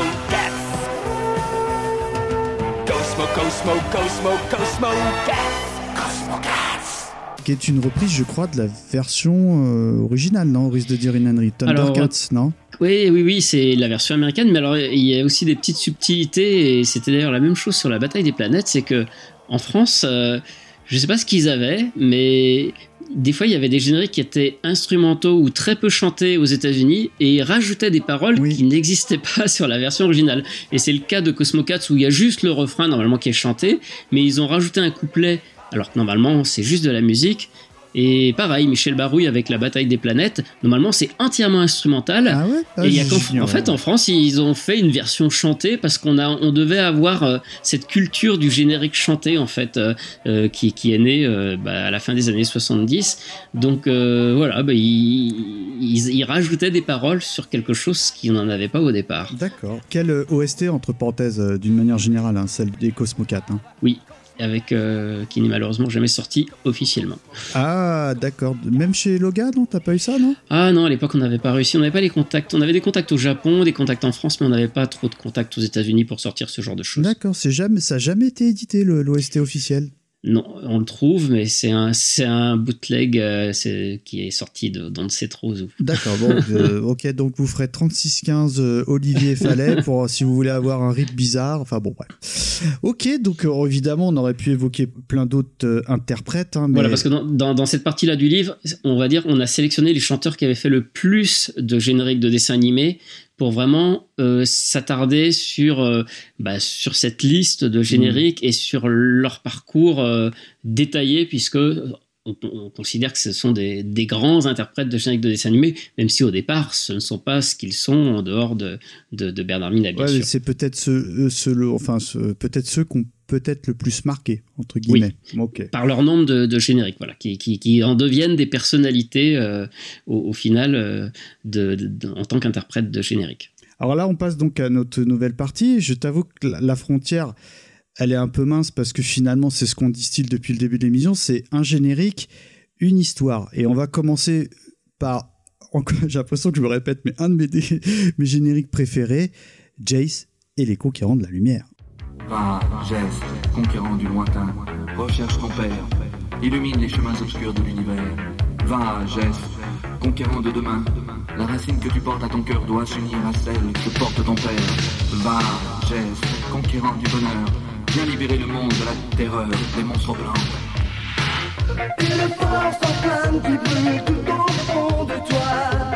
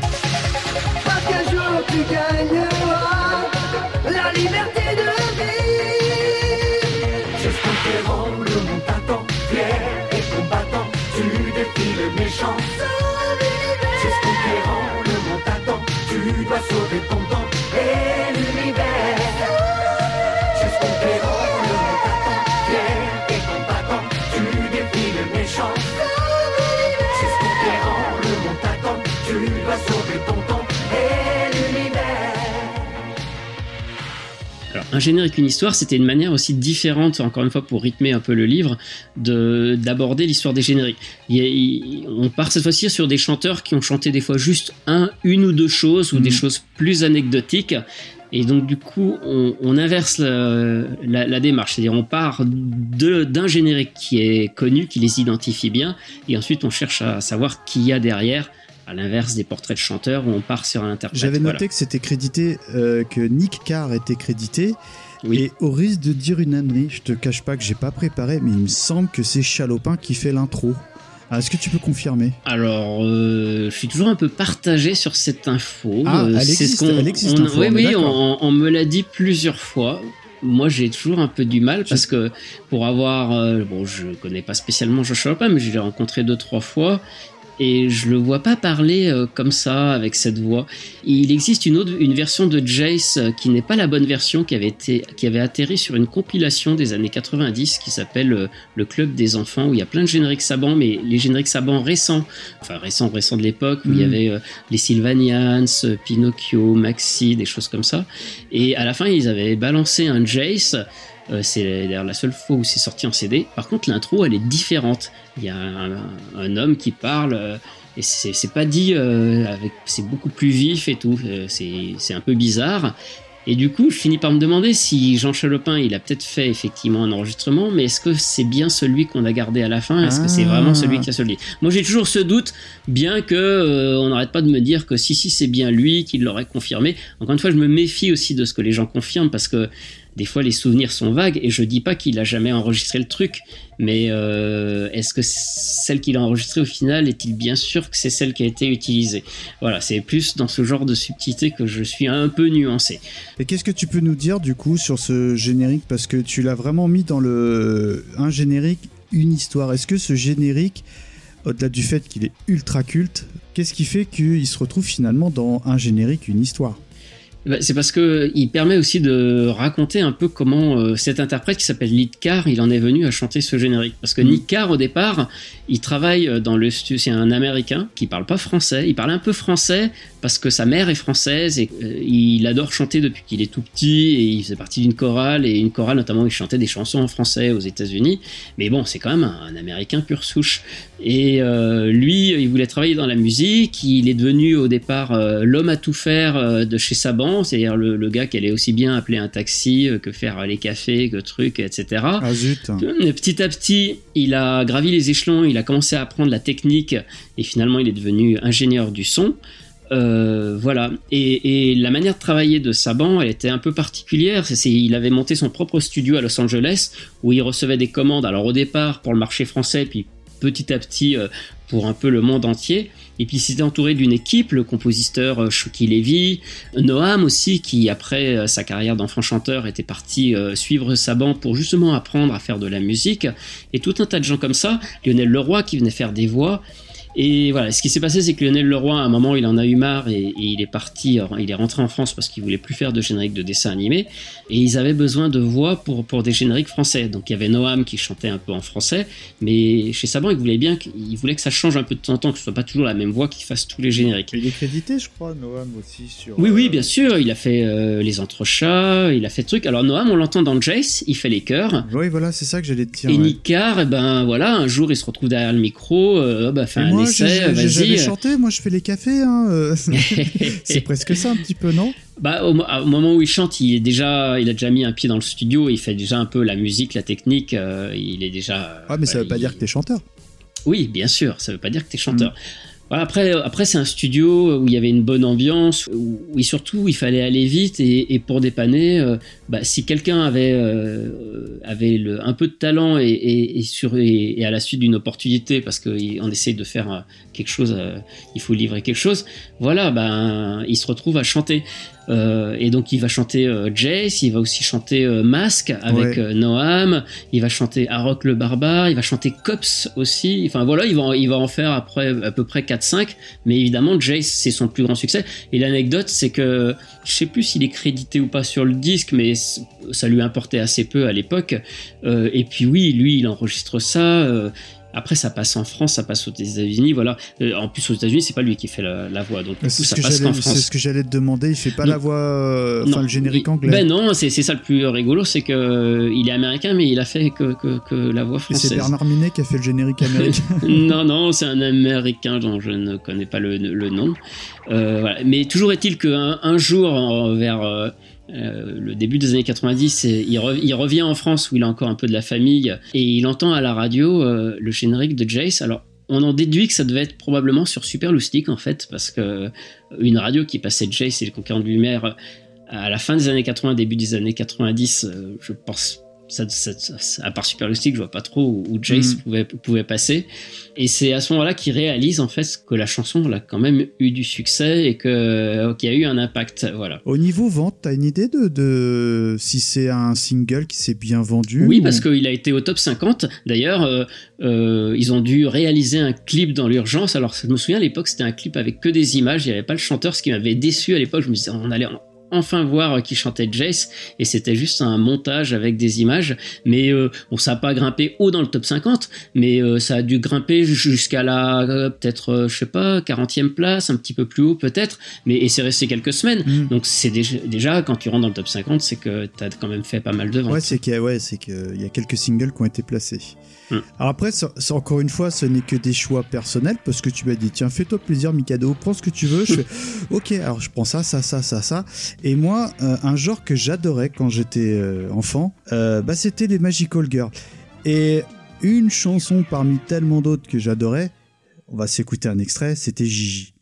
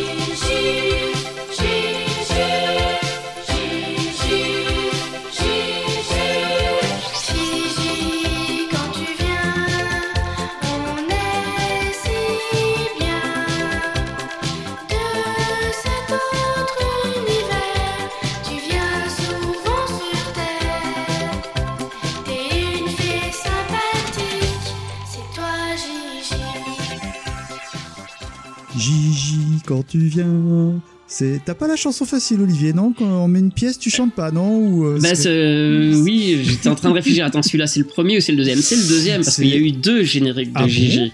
Et oui, le premier générique euh, qui était beaucoup plus doux, euh, plus gentillet, c'était une petite fille s'envole dans le ciel. Ah, je la connais Gigi, pas. oh, Gigi. Ah si, oui.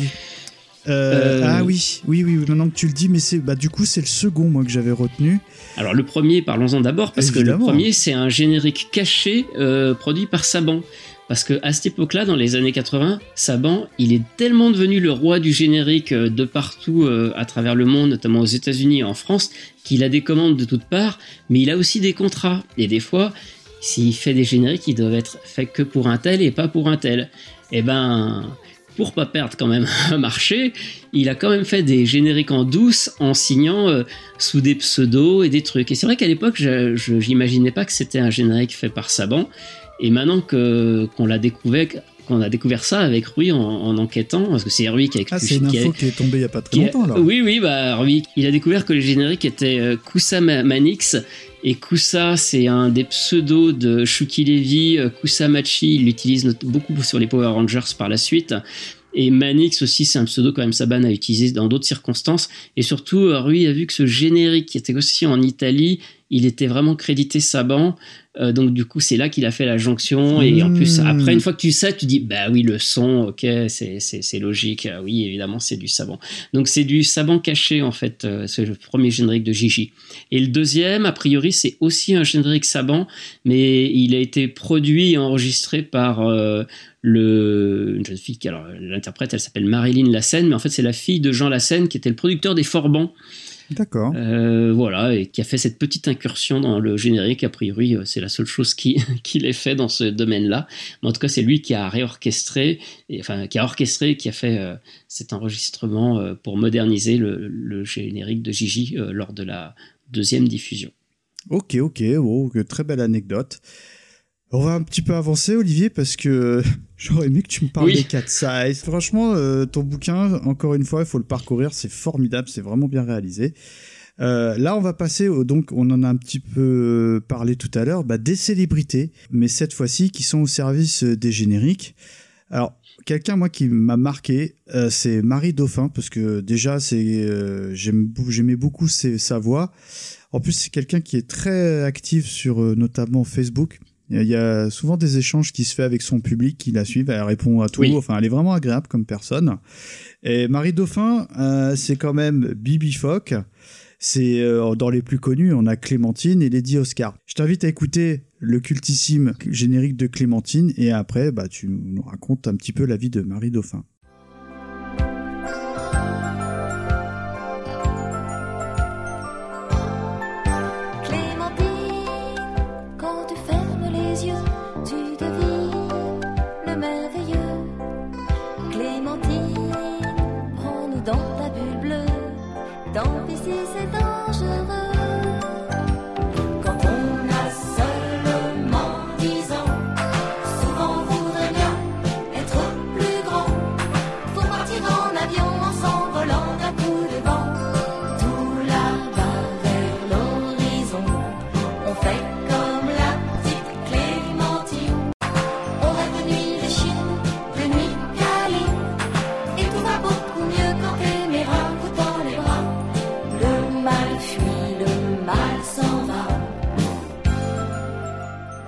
Alors, Marie Dauphin, elle, euh, elle arrive dans Récréa 2 à une époque où. euh, Enfin, Euh, Récréa 2. Oui, c'est bah, Jacqueline Joubert, hein, la Évidemment. directrice des programmes et productrice de l'émission. Euh, Il y a déjà Dorothée à cette époque-là, mais l'équipe de Récréa 2 des présentateurs, c'est vraiment une bande. Et euh, l'idée, c'est effectivement qu'il y ait des nouvelles personnes, qui qui ait du, du sang neuf, des nouvelles idées. Et euh, voilà, elle, elle est repérée. Marie Dauphin, au départ, elle a fait l'école du cirque. Ça se voit hein, d'ailleurs dans les clips qu'on pouvait voir à l'époque. Elle, elle se mettait Oui. souvent en scène un peu en ou des trucs comme ça. hein. Et oui, oui, oui, elle jonglait aussi, puisque c'était les premières choses qu'elle faisait euh, quand elle a commencé à présenter l'émission. Euh, voilà, puis donc elle, trouve sa place euh, parmi tous les animateurs de l'équipe. Et à cette époque-là, Jacqueline Joubert voulait aussi que les, les animateurs chantent. Euh, bah, ça a commencé avec Dorothée, hein, et il y a eu euh, les premiers succès de Récréa 2, c'était les Schtroumpfs, euh, Roxy Euh, Rookie, non? Non, c'est pas c'est Roxy Récréa 2, Rookie, ça. euh, oui, mais Roxy Rookie, oui, Roxy Rookie, c'était pas vraiment un générique, c'était un générique d'un fi- du film de Disney. Mais en tout cas, oui, Dorothée, si, voilà, Dorothée, elle avait commencé par faire un générique de Candy, qu'elle est loin ton Amérique, et ensuite, elle a fait le, les Schtroumpfs, qui a été un, un C'est énorme marrant succès. ça, petite Donc, parenthèse, trouve, c'est un, c'est un générique. Quand tu vois des rediffs où euh, mes enfants ont l'occasion de revoir le dessin animé d'époque, mais t'as pu la version chantée de Dorothée. Non.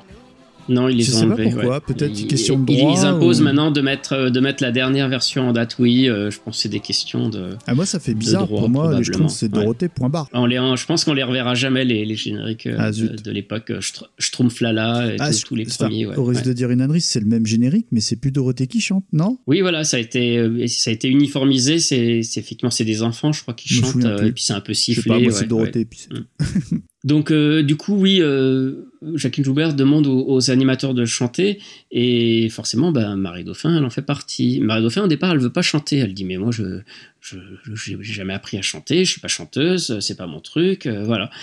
Finalement, bon, un peu poussée par, par Jacqueline, parce qu'on ne disait quand même pas non à Madame Jacqueline Joubert, elle le fait, et voilà. Et ce qui est drôle, c'est qu'aujourd'hui, la chanson, ça fait partie de la vie de, de Marie. Maintenant, elle Mm. adore ça, elle a même euh, fait ses propres chansons. Et c'est quoi son premier disque, entre guillemets, euh, enfin, officiel? Je crois que c'est. Alors, je crois que c'est Bibi Folk, je crois que c'est le petit euh, Je crois que les, les premiers qu'elle a Teddy? commencé C'est par pas le truc que sortir. le Luron chantait, non? Je te dis.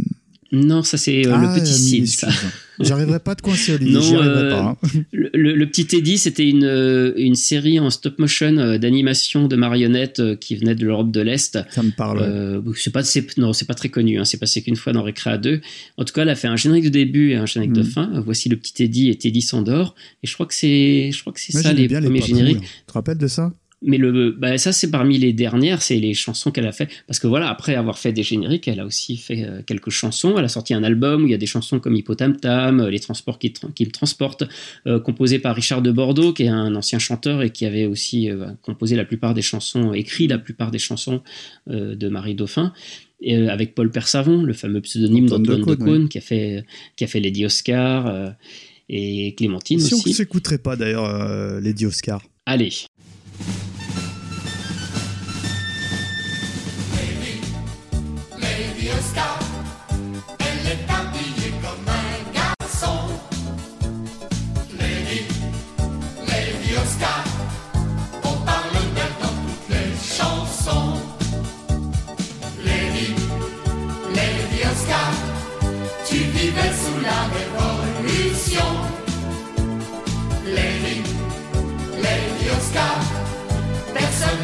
N'oubliera jamais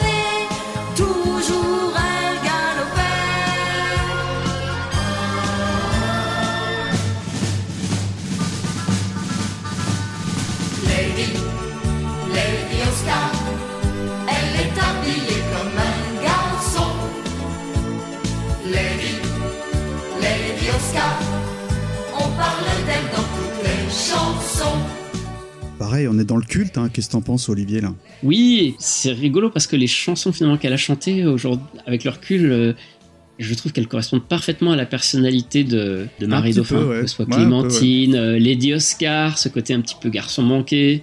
Et voilà, et aujourd'hui, euh, elle aime bien les chanter, mais elle aime bien aussi les, les transformer. Ouais, euh, elle fait des versions euh, acoustiques et tout. J'ai déjà vu voilà, fois. au, au ukulélé. et- Parce que je crois que c'est son elle instrument de prédilection en plus, le ukulélé. Hein. Oui, entre autres, oui. oui. Et pareil, euh, quid du succès aussi de Bibi Fogg Parce que, bon, moi je, re- je regardais, je le disais pas trop aux copains à l'école, mais j'aimais bien Bibi Fogg. Et puis surtout, c'était son générique, moi, qui m'avait marqué. Bon, je crois que c'est surtout le générique qui a bien marché parce que près d'un million de disques vendus, le dessin animé en lui-même, euh, il était Je pas t'avoue que je terrible. Après, euh, peu, en fait. C'était bah, euh, des enfants qui essaient de sauver le bébé phoque, hein, de la- des chasseurs. Bon, oui, mais comme beaucoup de dessins animés américains de cette époque, c'est vite très Mm. répétitif avec un, un scé- un scénario qui est toujours le même. euh, le je suis méchant, je vais attraper ce voilà, bébé phoque. Puis après, bah, Billy Fogg, il est devenu adulte, donc il avait plus d'intérêt. que- non, je déconne. Mais euh, oui, enfin, c'est vrai que ce chan- ce ch- enfin, cette chanson, enfin, moi j'aime beaucoup. euh, sincèrement, je suis content de l'avoir retenue parce que c'est euh,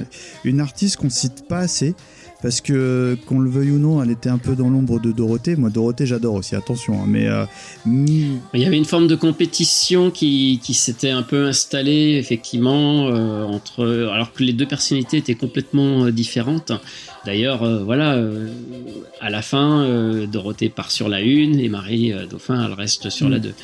Et je crois que ça a sonné un peu le glas hein, de Récréa 2. Non, après, ça a vivoté un petit peu, non? C'est resté un an et après, effectivement, ça, l'émission Ah s'est ouais, arrêtée. non, mais euh, clairement, euh, Récréa 2, bon, c'était quand même Dorothée, qu'on le veuille ou non. Mais, Je euh, pense pas que c'était Dorothée, mais c'était toute une équipe et une ambiance. Et quand les trois quarts de l'équipe euh, s'en va, puis après, c'était aussi un moment où la télévision a changé, affronter le bulldozer de la télé privée qui arrivait avec euh, le club Dorothée, qui pour le coup et à l'époque était peut-être euh, novateur et apportait quelque chose clairement. de différent par rapport à l'émission. C'était moins infantilisé, entre guillemets. Hein, je...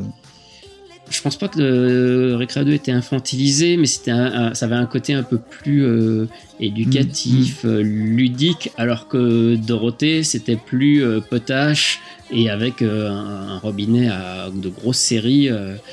voilà, bon, qui était ré- révolutionnaire Quand pour tu l'époque. discutes un petit peu autour de toi, pour moi j'ai 43 ans, les, les- les personnes de mon âge, on va dire c'est Team Récréa 2, t'enlèves ne serait-ce que 3-4 ans, c'est le reste, tout le reste c'est Club d'eau, hein, clairement. Oui, oui. Ok, donc euh, on va arriver euh, doucement un petit peu euh, à la, vers la fin de l'émission, à, savoir les auteurs de générique, et j'ai retenu le patron, le boss, le, celui qui, on en parle depuis qu'on a, on a créé Décennies, à savoir Shuki Levy. Et je vais te lire, parce que tu as le conducteur sous les yeux, trop de choix. J'ai pas pu me décider, Olivier. Donc je te donne les rênes de la rubrique complètement. Quel choix tu devrais retenir? Allez, je vais même te poser un challenge. Quel est le titre que tu aimerais retenir de Shuki Levy? Shuki Levy, pour moi, c'est les mystérieuses cités d'or. hein.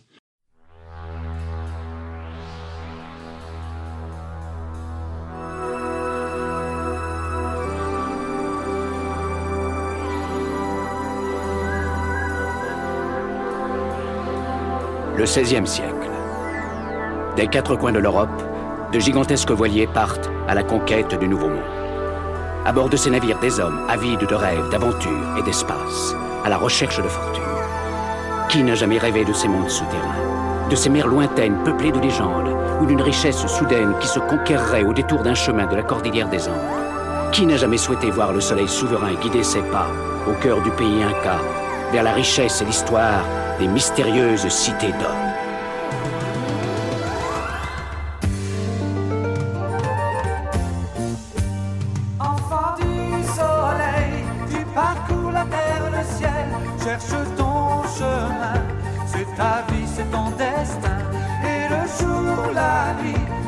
tes deux meilleurs amis, à bord du grand condor, tu recherches les cités d'or.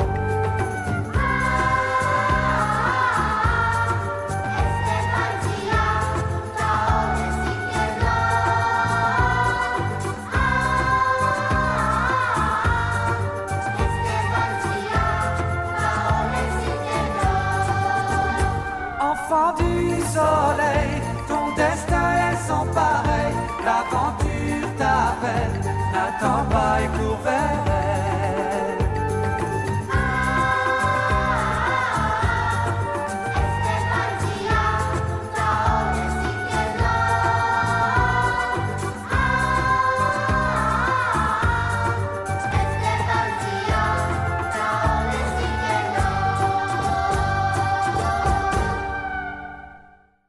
Alors Shuki Levy, il faut aussi parler de, celui qui travaille avec lui, Am Saban. Alors c'est vrai qu'Am Saban est beaucoup plus connu parce qu'il est le, pro- le producteur, l'instigateur. Euh, euh, bon, Am Saban, lui, il a commencé, il était musicien, mais très rapidement, il se rend compte qu'il est plus doué pour le sens des affaires que pour la musique.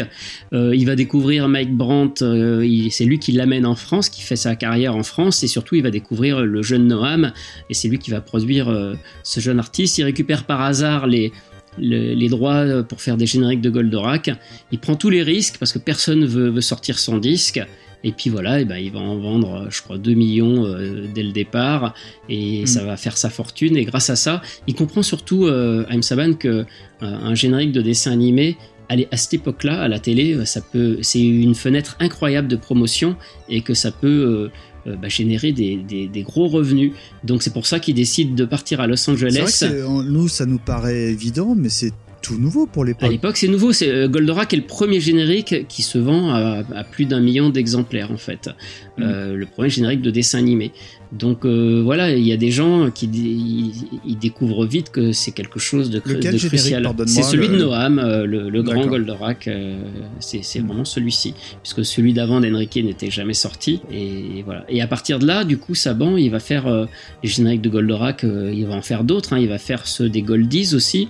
Il va faire Mhm. ceux de Lionel Leroy et l'aventure continue. Et puis surtout, euh, voilà, les premiers, il les produit en France. Et puis euh, derrière, il voit vraiment que c'est tout un business et il va à Los Angeles parce qu'il estime que là-bas le son est meilleur. Euh, D'ailleurs, ça s'entend, les génériques Saban, ils ont vraiment un son quand même qui est, euh, qui est je, dirais, quand même au-dessus de- de- d'un bon nombre d'autres. Euh, et il amène avec lui donc Shuki Levy. Shuki Levy, lui, c'est pareil, c'est euh, c'est quelqu'un qui a commencé à faire carrière en Israël. Il avait un duo avec une jeune femme qui s'appelle Aviva, Shuki et Aviva. Ils vont faire euh, des hits en Israël et en France aussi. Ils étaient bien bien connus et ils avaient Oui, un vraiment, gros succès d'estime, je crois. chez Dans les années plus, hein. 70, oui, oui, ils vont vendre pas mal de, de disques. Euh, voilà. Et ensuite, bah, le, le petit déclencheur, c'est que il part. euh, ils ont besoin de faire un break, Shuki et Aviva, et il part, je crois, en Argentine, en tout cas en Amérique du Sud, pour des vacances, pour se poser. Et c'est là que Shuki Levy va devenir, euh, va tomber amoureux du son, de la musique euh, sud-américaine. Oula, est-ce que tu n'es pas en train de nous, nous Mais oui. définir les contours des Mais oui, mais oui. là Non? Et voilà, et ensuite, bon, euh, je fais un, un saut de 10 ans, mais quand euh, au début des années 80, il se retrouve, euh, Saban le fait venir dans son studio et, et le nomme un peu euh, compositeur attitré Mm. et va le faire travailler pour qu'il fasse au départ uniquement des génériques, parce qu'au départ, ils font vraiment que des génériques. Et voilà, et puis un jour, euh, on les appelle, on leur dit, on a une série. euh, euh, on n'a pas la version internationale, cette fameuse bande internationale qui permet de faire le doublage. Ils ont que la VO mixée avec les voix japonaises. Il faut recréer une bande son. Il faut refaire toute la musique et, les effets sonores. Bon, ben, Shuki, il va falloir faire plein de musique. et cette série, c'est Bomber X, en fait.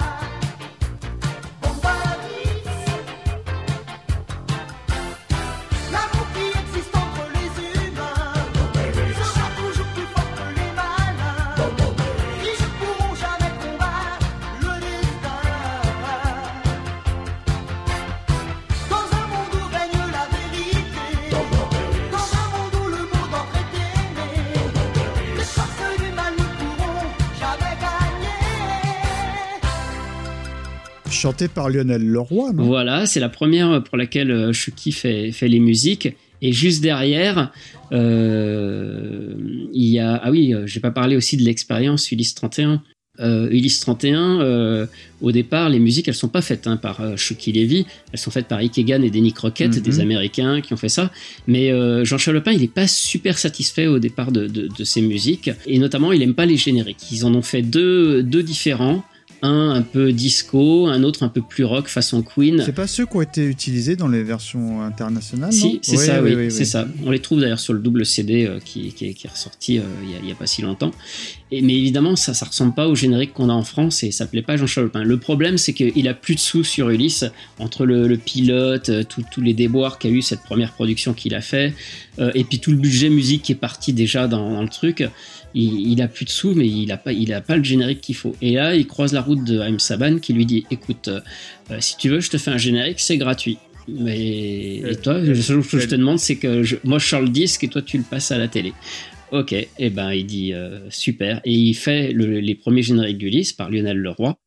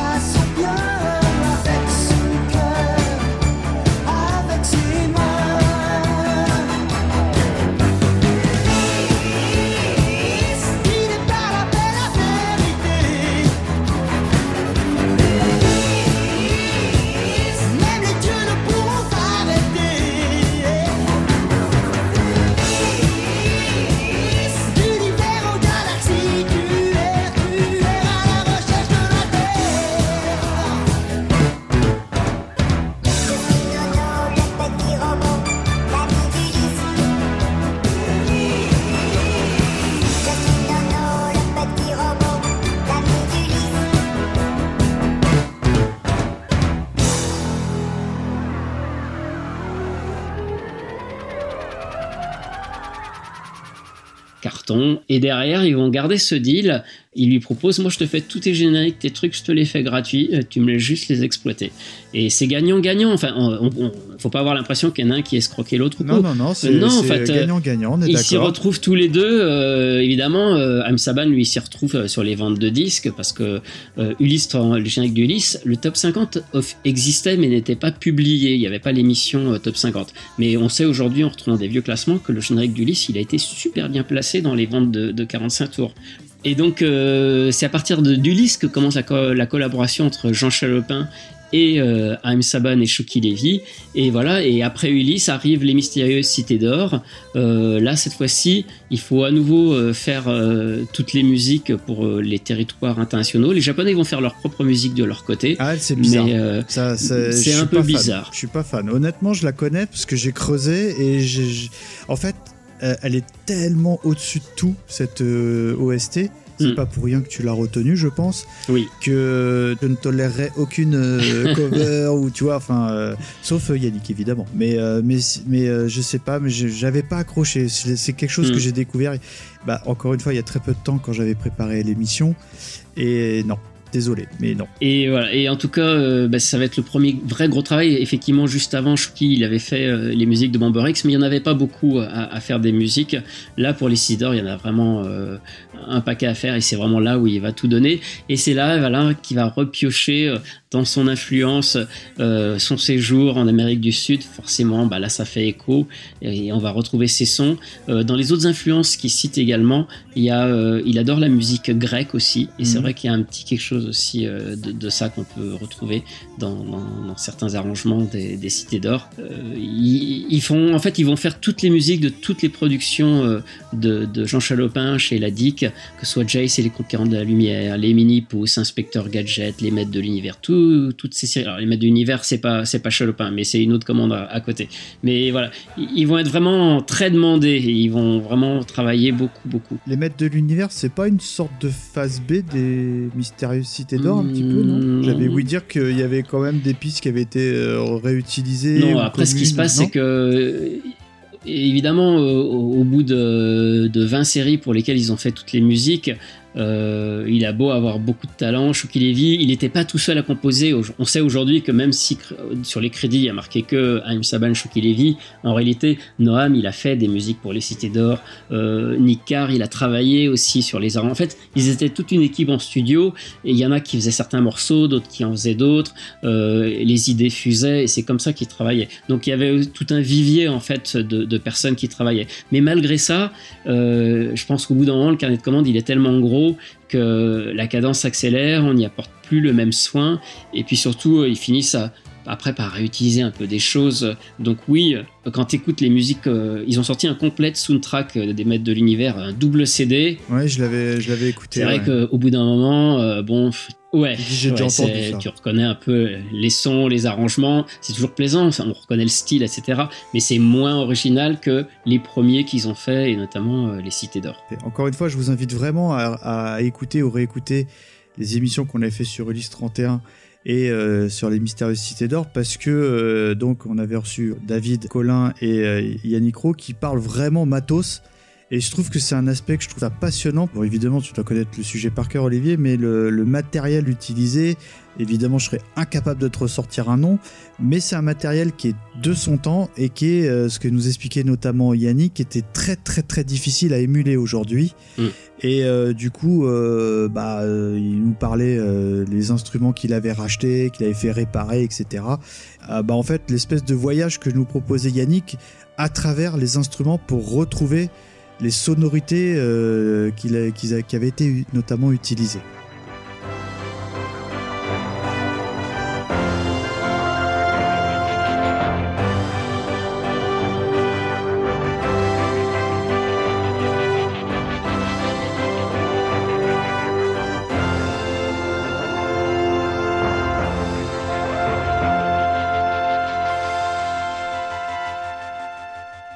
Ok, donc on arrive euh, doucement à la fin.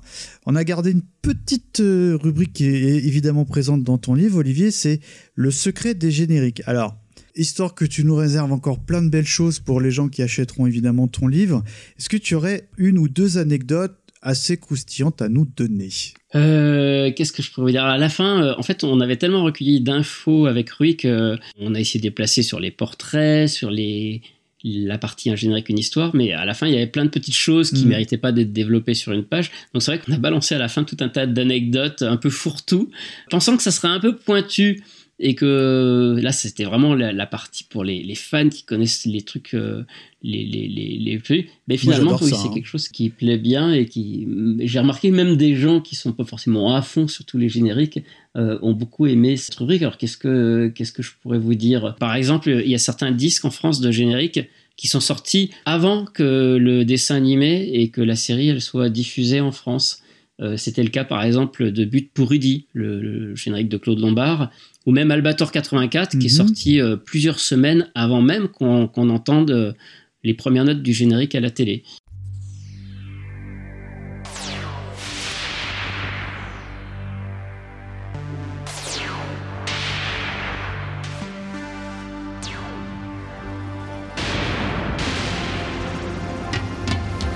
Le voilà, Albator, le capitaine corsaire. Il revient, Albator, pour les enfants de la terre. Le voilà, Albator, le capitaine corsaire. Il revient, Albator, pour les enfants de la terre. Avec son bandeau sur l'œil, avec sa joue balafrée, avec le plus grand des cœurs, Albator s'est embarqué sur le pont de son vaisseau, trappé dans sa cape noire. Il nous revient bien plus beau qu'il était dans nos mémoires. Le voilà, Albator, le capitaine corsaire. Il revient, Albator, pour les enfants de la terre. Euh, Il y en a Ah oui, plusieurs comme ça des disques. Ça, c'est comme euh, au niveau marketing, c'est euh, risqué. Hein. Moi, je pense surtout que c'était un peu compliqué et que les, la coordination entre la maison de disques qui pressait le disque et puis la chaîne de télé qui peut-être devait de, finalement décider de ne pas programmer un truc qui était au départ prévu euh, euh, tout de suite ou qui a eu une, une déconvenue technique, une livraison d'épisodes qui n'était pas prête pour lancer la série. Et qu'on reçoit, ils pensaient pas à prévenir, ou alors il y avait une certaine inertie euh, peut-être à l'époque qui faisait que le truc euh, bah, sortait alors que finalement le, le truc était pas prêt. D'accord. Et t'as un dernier truc que t'aimerais nous évoquer? Non, on a aussi fait une petite rubrique euh, sur les, les, les 45 tours les plus rares parce que on s'est rendu compte. euh, alors moi, il y a beaucoup de disques. J'avais pas conscience que j'avais des disques qui étaient rares parce que soit je les ai achetés à l'époque. euh, donc euh, je les ai trouvés tout de suite, ou soit euh, même des fois c'est des disques, euh, bah, comme, comme je travaillais à Super Music et que j'étais en, en relation aussi avec les maisons de disques, c'est vrai que j'ai, oui j'avais, bah, pas tout, mais en tout cas euh, euh, j'avais be- beaucoup de disques qui sortaient, on en recevait plusieurs à Super euh, voilà, j'en avais un pour moi, ou des fois la maison de disques m'en filait un, voilà, et, et je sais que j'ai des, aujourd'hui j'ai des trucs et je, j'ai jamais, j'ai pas réalisé à l'époque que c'était rare, mais voilà, il y a aujourd'hui des disques qui sont très difficiles à trouver, comme par exemple le générique de Galaxy Rangers, tout simplement parce que c'est un des derniers disques sortis par la maison de disques Vogue. Et la maison de disques a cessé ses activités au moment où le disque il est sorti. Il était très peu distribué là. Et ouais, très peu distribué, très peu d'exemplaires. Curieusement aussi, le, le deuxième générique de Nicky Larson, pourtant le, le premier avait cartonné, hein, chanté par Jean-Paul Césari. Ensuite, euh, bah, peut-être un an après, il enregistre une nouvelle chanson, la chanson de Nicky, qu'on retrouve d'ailleurs sur plusieurs Ouais. euh, compilations. Et j'avais jamais pensé que ce disque pouvait être rare, surtout les- un, dis- Et un toi, disque tu de, et en plus, il est, il est signé, non oui, mais pourquoi il est rare? Alors il est pas, non, il est pas signé, mais bon. euh, Et t'as la réponse ou pas? Oui, parce qu'en fait, il est sorti, euh, je crois, en, en 1993 ou 95, et c'était déjà la fin du disque 45 Ah oui, tours, oui, en fait. exact, ouais. Donc du coup, il a été très peu distribué. Il y avait déjà plus les étals euh, de, de 45 tours. Et d'ailleurs, c'est beaucoup de disques rares, c'est ceux qui sont sortis dans cette période-là. Oui, c'était, on avait déjà basculé dans le CD de titre. Oui, voilà, donc du coup, petit à petit, je me souviens de cette époque où les magasins remplaçaient leur linéaire par euh, des bacs à CD et plus des bacs à 45 tours. Ah là là. Donc du coup, coup, voilà. Il y a aussi Il était une fois la vie, qui est très dur à trouver. Alors que moi, bah, c'est moi, c'est le créateur Albert Barrier qui a eu la gentillesse de, de m'offrir un de ses propres exemplaires. Il lui en Wow. restait plus beaucoup. Euh, donc voilà, j'étais, je l'ai depuis longtemps. Il a une valeur sentimentale. Alors en hein. plus, oui, en plus, oui, mais euh, tout simplement parce qu'il n'est pas sorti en France. Euh, La chanteuse était belge, le disque il est sorti en Belgique, mais en fait il n'est pas sorti en France. Donc du coup, euh, alors il est peut-être plus facile à trouver aujourd'hui en brocante en, en Belgique, mais en France du coup c'est une rareté. Ah, c'est curieux, ouais. J'avais noté aussi qu'il y avait, euh, je crois notamment sur Cobra, euh, que tu avais plusieurs éditions du, du même titre et que c'est exactement la même chose. Oui, on a expliqué ça, euh, bah, notamment les disques IDDH, à une époque, ils étaient doublement édités. Ils Ouais. étaient édités dans une collection qui s'appelle Canal Junior et ils étaient édités aussi chez, euh, les, chez Hades. Quelle est la Euh, raison de ça, de- d'une double édition Euh, je sais pas, peut-être que un contrat pour le distribuer dans un circuit, un autre Mm, contrat mm. pour, euh, pour avoir une meilleure euh, euh, diffusion, peut-être. les mêmes pochettes, non? C'était Alors justement non, par contre les pochettes sont différentes, euh, mais euh, par contre le disque est vraiment exactement le même, c'est le même pressage, mais c'est des pochettes différentes. D'accord, ok. Donc euh, il y en a qui sont peut-être plus rares que d'autres alors.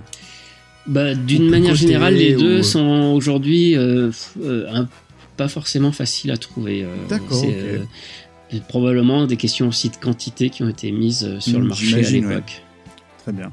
Ok, bon bah écoute Olivier, je pense qu'on a fait un joli tour. Si, si là on n'a pas donné envie de, de- de parcourir le, le livre, je ne sais plus quoi faire, changer Parce de radio. hein. on est loin d'avoir tout dit, il y a encore plein, plein d'autres Ah. choses euh, à apprendre. euh, voilà. D'accord. Euh, si on veut justement passer commande, euh, Olivier, tu nous conseilles quelques canaux Bon, c'est le c'est- Alors, euh, on est édité par une maison de disques qui est assez modeste, qui s'appelle Inis Édition, euh, mais cela dit, qui est quand même bien présent dans les, on va dire, les gros circuits, euh, euh, Ouais. Fnac, Cultura, les gros points de vente. Normalement, n'importe quelle librairie est censée pouvoir le commander, même si, euh, vu le, le- elle est- on n'est pas forcément présent dans toutes les librairies, mais si vous allez dans, dans les magasins aussi spécialisés, un peu manga, geek, euh, vous, vous le trouverez. Et puis sinon, sur les sites de vente par correspondance, les, les plus classiques. Euh, Ok, donc euh, bah écoute, euh, cette émission arrive à sa fin. Encore une fois, Olivier, mais mille merci, ça me fait tellement du bien de parler. Ben merci, et je repasse encore un petit coucou à mon collègue euh, Rui, Ouais. euh, qui aurait pu en raconter encore tout autant que moi. Et bah peut-être euh, pour le deuxième euh, volume avec Rui, non, j'en sais rien. Je sais pas s'il y a assez de la matière pour faire un... il y a- même si, euh, quand on a fait ce livre, on- donc comme je disais au début, on a relancé nos investigations, on a essayé de recueillir un Mhm. maximum d'infos, puis il y a toujours le moment où il faut, faut Ah, arrêter faut le livre. hein. Euh, et les pistes qu'on a lancées ont, ont rien donné. Et puis voilà, il y a des fois, il y a des trucs qui se réveillent euh, bah, une fois que le, le Parce livre. qu'au final, vous avez mis combien de temps à le faire? C'est vrai que je sais pas pensé à te le demander, mais. L'écriture, euh, quelques mois vraiment à, à- à fond à, à écrire. Euh, ça n'a pas été si long. Le, le, le projet a démarré par étapes. Un an avant, euh, l'idée a germé, mais le temps après de se mettre d'accord sur le nombre de pages, le format, etc. Il s'est Mm. bien passé euh, plusieurs mois, le temps de signer un contrat aussi. Ensuite, euh, les premiers mois, ça avançait doucement. euh, bon, on va, on va quand même décider un peu de ce qu'on allait mettre. Et puis, c'est, c'est vraiment après euh, que ça s'est accéléré. Donc, l'écriture euh, hardcore, on va dire, euh, là, ça s'est fait, vraiment fait en, en, en trois mois, peut-être. D'accord. Trois, quatre Mise en mois. page voilà. comprise et tout. Et la mise en page, un mois de plus après pour, pour la mise en page, ouais. Ok, ok. Bah écoute, euh, Et pour la mise en page, oui, on n'a pas précisé, mais on a fait le choix de surtout mettre des pochettes de disques. Euh, donc, euh, nos pochettes d'époque, nos disques qu'on a essayé de scanner les, dans les états les mieux conservés possibles pour avoir ah, quand même des belles c'était c'est pochettes. vos pièces personnelles qui sont scannées en fait. Quasiment, oui, ouais, il y a eu des, des petits coups de main et je, je salue euh, Fred Gosboff aussi qui nous a bien aidé avec euh, sa belle collection et, et aussi euh, le relais aussi dans, dans les groupes, notamment le, le groupe des génériques télé qui, pour trouver quelques pièces qui nous manquaient à la Mhm. fin, nous a été aussi, nous a bien filé un bon coup de main. Et, et ensuite, on a aussi fait l'effort de chercher aussi des photos de la plupart des interprètes. Malheureusement pas tous, euh, certains c'était compliqué, mais euh, on voulait aussi vraiment mettre des photos pour montrer, euh, ben, donner un visage à, tous ces interprètes de générique, puisque comme la plupart sont pas forcément connus, c'était bien aussi de pouvoir les identifier. Bon, bah écoute, encore une fois, très très bel ouvrage. J'ai vraiment hâte de le, de le parcourir en entier parce que j'ai eu que quelques belles feuilles. Pour conclure, Olivier, si on veut échanger avec toi, est-ce que on- sur quel type de, de réseau on peut te retrouver? Euh, bah, personnellement, je suis sur Facebook et je suis sur Twitter avec euh, mon nom, mon prénom, Olivier Fallet. C'est Bon, bah, facile écoute, à trouver. On, on ne peut plus simple, c'est- c'est c'est difficile. Alors pour clôturer, Olivier, moi j'ai une petite requête parce que on n'a pas encore le plaisir de bien se connaître, mais je suis un grand fan devant l'éternel de euh, du héros cornu, à savoir Goldorak. Vraiment, on lui a fait euh, mille et une émissions. On lui a consacré deux pages, euh, non, ouais, oui, deux pages rien qu'à lui pour lister tous ses génériques. Mais oui, C'est- la seule série. C'est la base de tout euh, parce que parce que bah voilà, c'est ce générique qui a lancé tout finalement. Oui, en- ah oui c'est ce qu'on dit d'ailleurs. Ah oui, une autre chose aussi. Alors, on, on va- on va raconter mille choses, mais on a eu l'immense chan- chance que Noam nous a fait une préface pour le livre. Oh. Et pour moi, c'était c'est le plus beau cadeau parce que Noam, déjà, c'est- donc c'est celui qui a vendu, euh, c'est le générique qui s'est vendu le plus en France de tous les génériques de dessins Ah animés bon sortis. Ah oui, Oui. oui, oui, Ber- oui. euh, Bernard Minet compris tout. Enfin, oui, oui. Alors Bernard Minet, si je pense si on cumule tous les disques, Non, non, peut-être non, je plus. parle de- du, du single. Non, c'est c'est ouais, c'est Goldorak, Ah, bah, c'est tu vois. 4, 4 millions de disques, personne n'a- atteint ça, euh, même Bioman, même les plus le gros succès qu'il y a eu. Euh, donc euh, donc déjà c'est la plus grosse vente, c'est comme tu le disais, c'est à partir c'est lui qui a tout lancé, c'est lui qui a lancé tous les génériques qu'il y a Mm. eu en France parce que justement il y a eu ce succès. Et puis en plus le petit plaisir, la boucle est bouclée parce que aujourd'hui Noam il compose et il écrit des génériques et pas n'importe lesquels, les génériques Mhm. qui ont le plus de succès aujourd'hui comme Miraculous euh, Ladybug. Donc euh, c'est un peu la boucle qui est bouclée et lui qui a interprété, qui a fait le plus gros succès aujourd'hui, bah, il fait les succès des génériques d'aujourd'hui et même euh, il, il est un de ceux qui fait encore des génériques un petit peu à l'ancienne, des génériques qu'on retient. Euh, donc en plus l'avoir et qui nous signe cette préface, euh, encore euh, merci à lui, ça nous a fait Ouais. vraiment très Bah, je plaisir. te dis encore une fois, le, le- au dernier numéro, on lui a consacré un, nu- un numéro complet rien que pour lui parce qu'on en parle tout le temps et on n'avait jamais eu vraiment l'occasion de, de- de faire un vrai éclairage sur lui. Et oui, clairement, enfin, il a bercé tout un pan de notre enfance, on est bien d'accord. Oui. Ok, donc comme je te disais, donc euh, je suis un grand fan devant l'éternel du héros cornu et euh, j'aimerais mettre un petit peu en lumière un des génériques de Goldorak qui est peut-être un peu moins connu, pas pour moi parce que je suis très fan. Et ben on en a un peu parlé tout à l'heure. C'est Goldorak et les deux Mazinger, chanté par Michel Barouille. Olivier, encore une fois, au nom de toute l'équipe, mille merci d'avoir accepté notre invitation. Tu reviens quand tu veux. hein. Et merci, Quant à moi, je vous dis à très vite. Ciao, ciao. Merci encore, Olivier. merci pour l'invitation, à très bientôt.